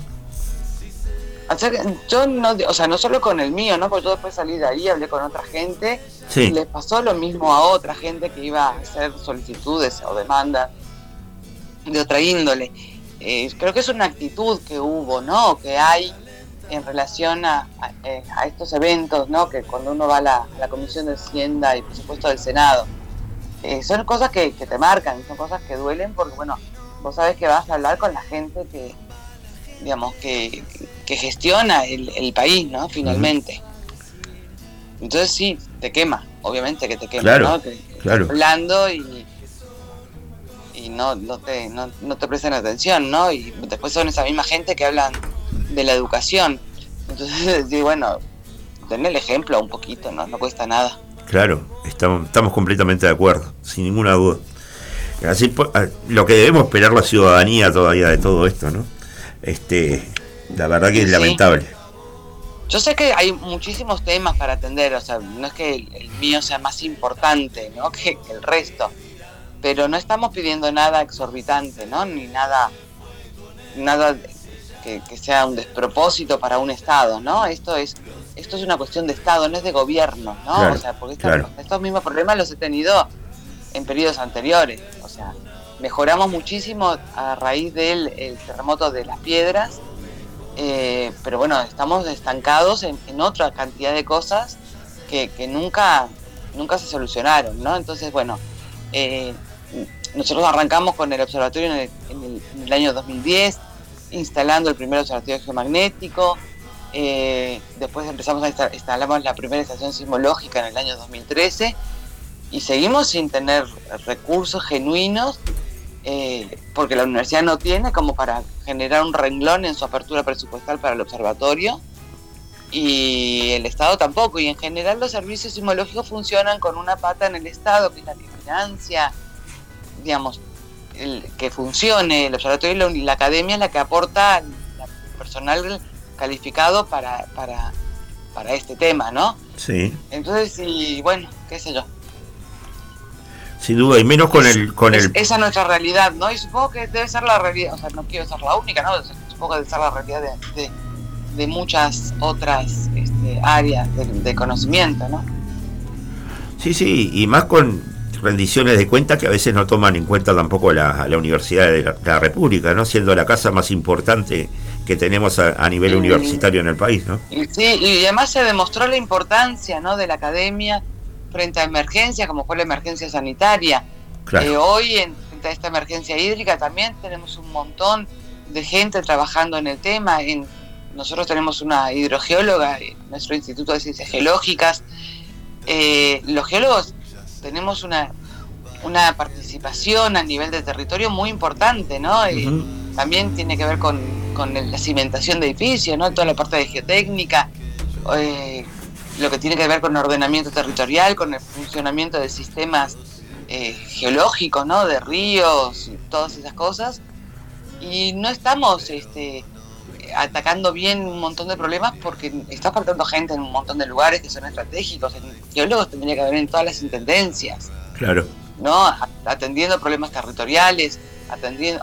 A ver, yo me quejo del observatorio, pero yo veo en la Dirección Nacional de Minería y Geología que tampoco les han repuesto personal, ¿no? O sea, ellos tienen escasísimos eh, inspectores mineros y el territorio es grande, ¿no? Entonces, si vos tenés eh, dos inspectores, tres inspectores, no alcanza, ¿no? Entonces, eh, hay un conjunto de cosas que, que, que yo veo que no les, no le están dando, o sea, hay problemas que tienen soluciones concretas y muy viables y no se las estamos dando, ¿no? Nos quejamos de la extracción de la arena de los ríos, están, están en la órbita del Ministerio de Transporte y Obras Públicas, de, la parte de hidrografía, las canteras de obra pública que hacen destrozos eh, a nivel ambiental.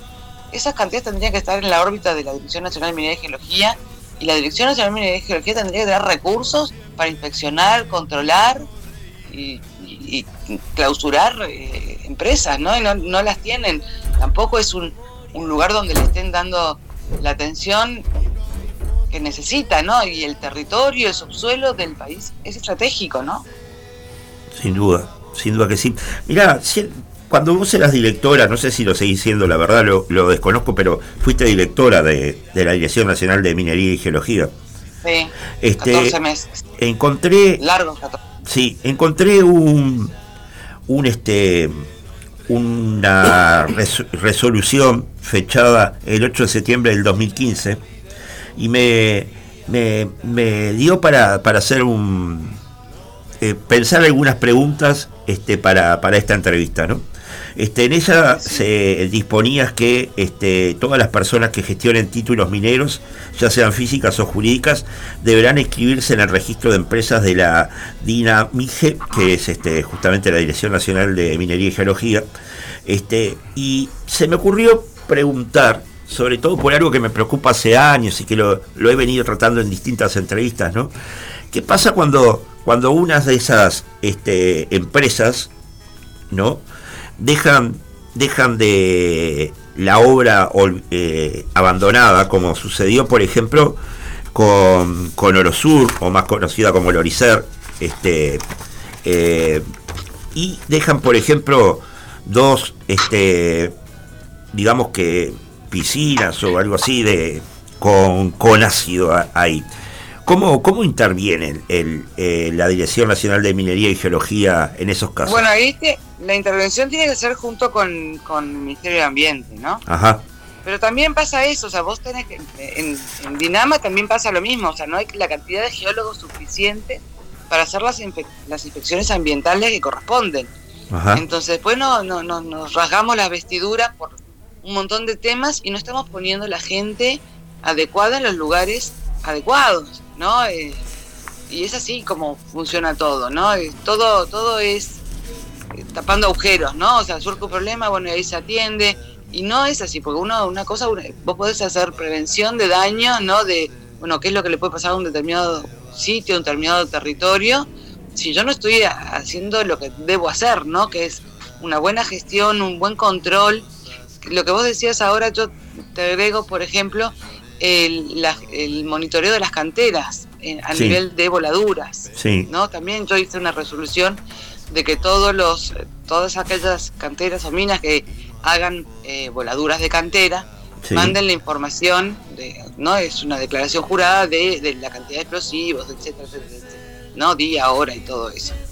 La Dinamija compró 14 acelerómetros que eh, hoy funcionando porque están emparchados por nosotros, quedan tres acelerómetros, eh, que la idea era controlar eso, ¿no? O sea, las voladuras de cantera y la, existencia o presencia de voladuras ilegales, ¿no? De, explotaciones ilegales. Ajá. Y insisto, ¿no? O sea, el subsuelo es del Estado. ¿No? No es. Eh, entonces hay que, hay que tomar medidas y hay que invertir en, en áreas que han sido y que son históricamente eh, ninguneadas, por decirlo de alguna manera, ¿no? Entonces, uno, uno digamos, de lo que yo, de lo que yo conozco, porque la parte de geología, de minería, la parte de sismología, y eh, se está- no se está haciendo las cosas que bien, pero no de ahora, ¿no? Vamos a entendernos, esto es histórico, Sí, claro. ¿no? El invertir en el conocimiento geológico para un país es estratégico, Sin duda. Este, para que después no quieran venderte, ¿no? sí, Eh, espejitos de colores. Claro. porque hay cosas que, que, que ya se conocen y bueno, y, y pueden simplificarse y, y con una mejor gestión, pero para tener una mejor gestión vos tenés que tener la gente. Insisto con el tema de dinamismo y las inspecciones, no tienen gente. No tienen que- Reclaman, o sea, o sea, yo reclamé, Campal reclamó, que el siguiente director, el actual director Puliese ha reclamado y, y no, no, no está funcionando, ¿no? Y, y seguramente antes también se reclamó y no estamos haciendo las cosas bien, ¿no? Claro. Y con la minería hay mucha especulación. Entonces, es fundamental tener un equipo de gente importante trabajando en, en- en la gestión de, de nuestro patrimonio. ¿No? Por un lado eso, ¿no? Y por otro lado, la gestión que nosotros hacemos, de, que tratamos de, digamos, de conocer eh, cómo se mueve ¿no? la, la Tierra en, esto, en estas latitudes, porque también eh, tenemos la esperanza de algún día poder hacer estudios de microzonificación sísmica, estudios de no hacer mapas de riesgo sísmico, cuáles son las zonas que podrían verse más afectadas. Eh, no solo con la parte intuitiva de uno, ¿no? que ha visto cosas y, y- y tenemos eh, ex- algunas experiencias, pero hacerlo de forma eh, consistente, ¿no? Con, Claro. con- como, como corresponde. Claro. Y para eso hay que hacer inversión. ¿no? Nosotros hacemos monitoreo sismológico, pero también sabemos que tenemos en el DEVE el- el- un mapa de riesgo sísmico, y ese mapa de riesgo sísmico después va a ser un dossier para presentarla a las empresas extranjeras que vienen a instalarse en Uruguay y que ahorrarían millones y millones de dólares en, en temas de seguro. ¿No? Sí. Por ejemplo. Entonces, no es algo menor. Y para poder cumplir con todas esas cosas que uno entiende de que son fundamentales para el país, no importa el gobierno que esté, porque estas cosas siguen, tienen que seguir fun- funcionan después, o sea, cuando vos tenés una institución, las instituciones funcionan, ¿no? Las personas pasamos, pero las instituciones siguen funcionando y tienen un cometido. Es fundamental. Claro, estoy completamente de acuerdo. Más que nada te preguntaba, sobre todo en este caso de, de, de este, porque justamente recién estabas, estabas comentando este, y advertías eh, de cómo podría estar eh, la, la minera después de haber estado tanto tiempo abandonada, ¿no? Porque se está haciendo se está haciendo este turismo turismo de visita a las minas en este momento. Lo, lo regentean Sí. eh, dos, dos mujeres que eran. medio burdamente, en el caso de las piscinas con cianuro, Sí, con las lluvias y esto hay una importante dilución de, del cianuro y, y, digamos con el tiempo ya está digamos no no no no, no genera afectaciones ¿no? ajá, Eh, pero digamos hay otro tipo de situaciones también de abandono de minas y canteras que que ya está no o sea no- hay que darle más herramientas a la dirección nacional de minería y geología para que pueda eh, hacer lo que, que tiene que hacer, ¿no? Eh, eh, es la policía minera, la, la Dirección Nacional de Geología.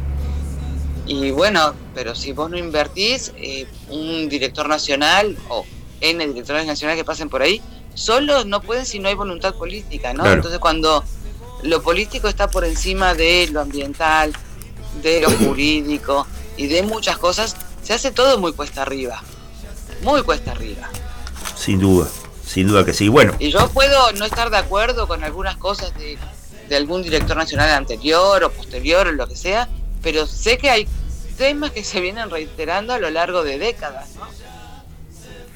sí, compartimos plenamente la- la- las carencias que tiene esta dirección nacional, que además aporta recursos, aporta plata, ¿no? A- al Estado.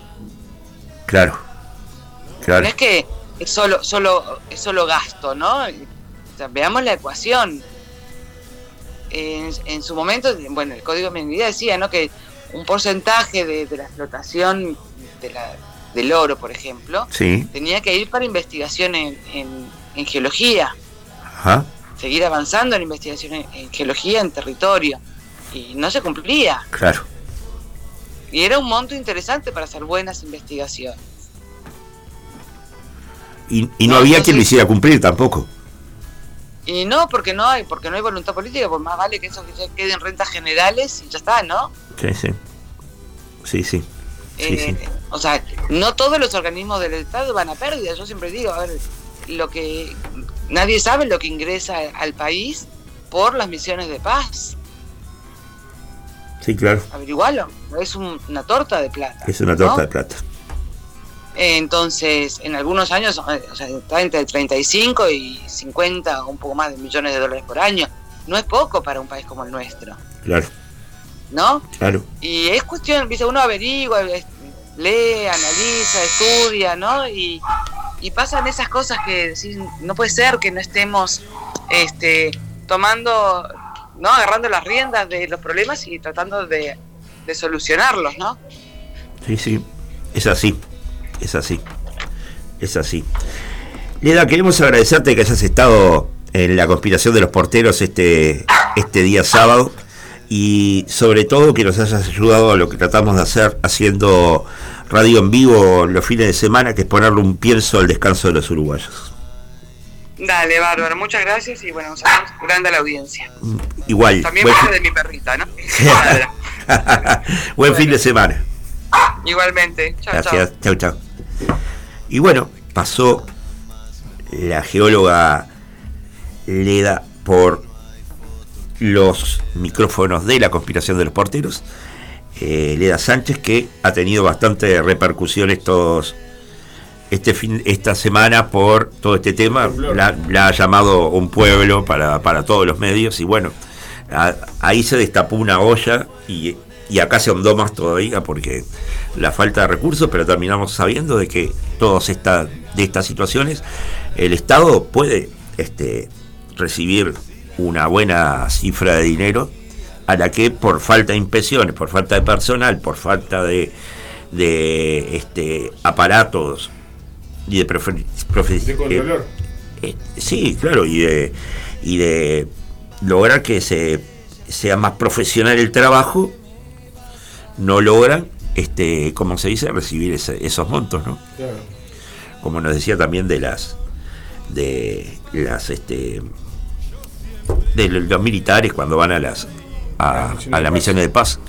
Este pero bueno, todo eso deja pensando, ¿no? En qué mal, qué mal está este país, ¿no? Porque creo que, que con todo lo que hablamos hoy, este, y todo lo que hemos leído, y todo lo que hemos compartido, digo, en todo hay un deje, un- algo que, que no cierra, ¿no? O sea, desde la- lo que le pasa al teatro uruguayo, lo que pasa en la prevención del suicidio, lo que pasa el- para la minoridad, para la infancia, la primera infancia y la, y la adolescencia, lo que pasa con el tema del suicidio, lo que pasa con este tema. Necesitamos tener un sismo para que se destapen una cantidad de cosas. Yo diría que no, pero parece que sí. Y bueno, amigos, estamos en el país de lo atamos todo con alambre, ¿no? Exactamente. Y así nos va. Lo hacemos al uruguayo. Así nos va. Estamos con la con la crisis hídrica más grande en años que, que se haya podido tener Sí. en un país donde el oro blanco, el oro blanco es el agua. El agua. Con el, acuífero, con el acuífero guaraní por debajo de nosotros. Sí. Con el acuífero guaraní que se lo han querido quedar tantos, ¿no? Sí. ¿Ah? En un país donde se votó una ley de riegos. Ah, Este, yo qué sé, yo sigo viendo a la gente. Y te voy a dar una primicia. A ver. Te voy a dar una primicia. Ayer Capurro prácticamente estuvo todo el día sin agua. Ah, sí. Y las autoridades del, del gobierno Mm. dijeron de que es una mentira que en, los, que en algunos barrios se abran las canillas y no haya agua. Po.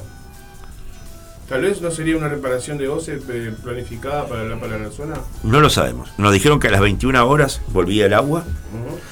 Yo no tuve ese problema porque tenemos tanque, pero los tanques también se vacían. Sí, obviamente. ¿no? Y este y bueno, nos había quedado en el tintero también y nos quedan todavía cinco minutitos. Sí. Nos había quedado en el tintero porque íbamos a hablar también del juicio a Carolina Cose, pero lo vamos a dejar para el, para el sábado entrante. Este, que aparentemente la OCE le, va, le hizo una denuncia a FOSE, que es el sindicato de OCE, eh, del cual tuvimos a, a Federico Kramerman, el presidente de FOSE, hace muy poco tiempo, ¿no? hace dos o tres sábados atrás. Este, por el tema de las bombas de humo, que dos de ellas se accionaron adentro de, de lo- la- lo- los locales de OCE, el mismo día que se iba a votar, se iba a filmar el proyecto Neptuno. Este, y bueno, eso trajo algunas consecuencias, ya se habla de mm, compañeras este, embarazadas y, y algunas personas que tenían problemas de, vista y demás, que tuvieron que ir a consultorios médicos. Pero también, pa- no sé, a mí en lo personal me parece, si bien no está bien haber hecho eso, no está bien, fue una decisión gremial, e- acertada o equivocada. Bueno, eso lo, lo tendrá que decir la autocrítica de Fosse y no yo, digo, ¿no? Este, para mí es, no es acertada, pero tampoco para llegar a una denuncia. Digo, este, que puede traer algunas, algunos problemas extras, ¿no? Pues usted, usted sabe muy bien de que de todas estas cosas surgen daños colaterales. Siempre.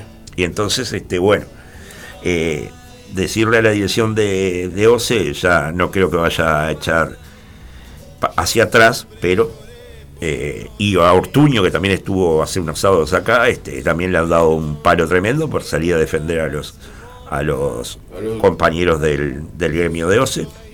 Este, pero bueno, así están las cosas, amigos, en este país, como dijera este Jorge Traverso, ¿no?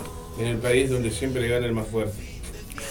Es verdad, en el país donde siempre gana el más fuerte. Eh, la seguiremos atando con alambre. Como siempre. Y mientras tanto segui- seguiremos haciendo resistencia de acá, de Radio El Aguantadero. La y- radio del aguante. los programas que a la radio la, la componen. Exactamente. Nos vamos hasta Nos vamos, nos vamos hasta el próximo sábado. Muy bien.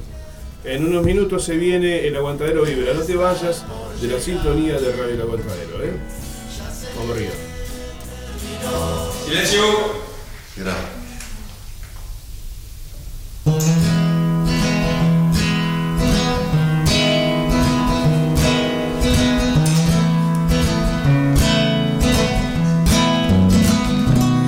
Ya sé, terminó, ya sé, va la gente, ya sé lo que me vas a decir.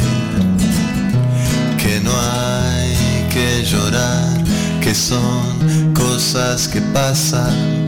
Yo siempre lloré por no reír. Pero no me queda más memoria y no hay foto que quiera borrar. Ya se acabó, ya es el fin de fiesta y nace el tan temido que dirán. Si se fue con él, si ella se fue con ella, los que no entregaron ya lo harán. Si la vida es una orgía lenta, lo mejor debe estar por llegar. Ya se terminó, Ya sé, va la gente, ya sé lo que me vas a decir. Que no hay que llorar, que son cosas que pasan. Yo siempre lloré por no reír. Pero no me queda más memoria. No hay foto que quiera borrar. Ya se acabó, ya es el fin de fiesta y nace el tan temido que dirán. Si se fue con él, si ella se fue con ella, los que no entregaron ya lo harán la vida es una orgía lenta. Muy lenta. Lo mejor debe estar por llegar. Ya sé, terminó, ya sé, para la gente, ya sé lo que me vas a decir. Que no hay que llorar, que son cosas que pasan. sempre chorei por você.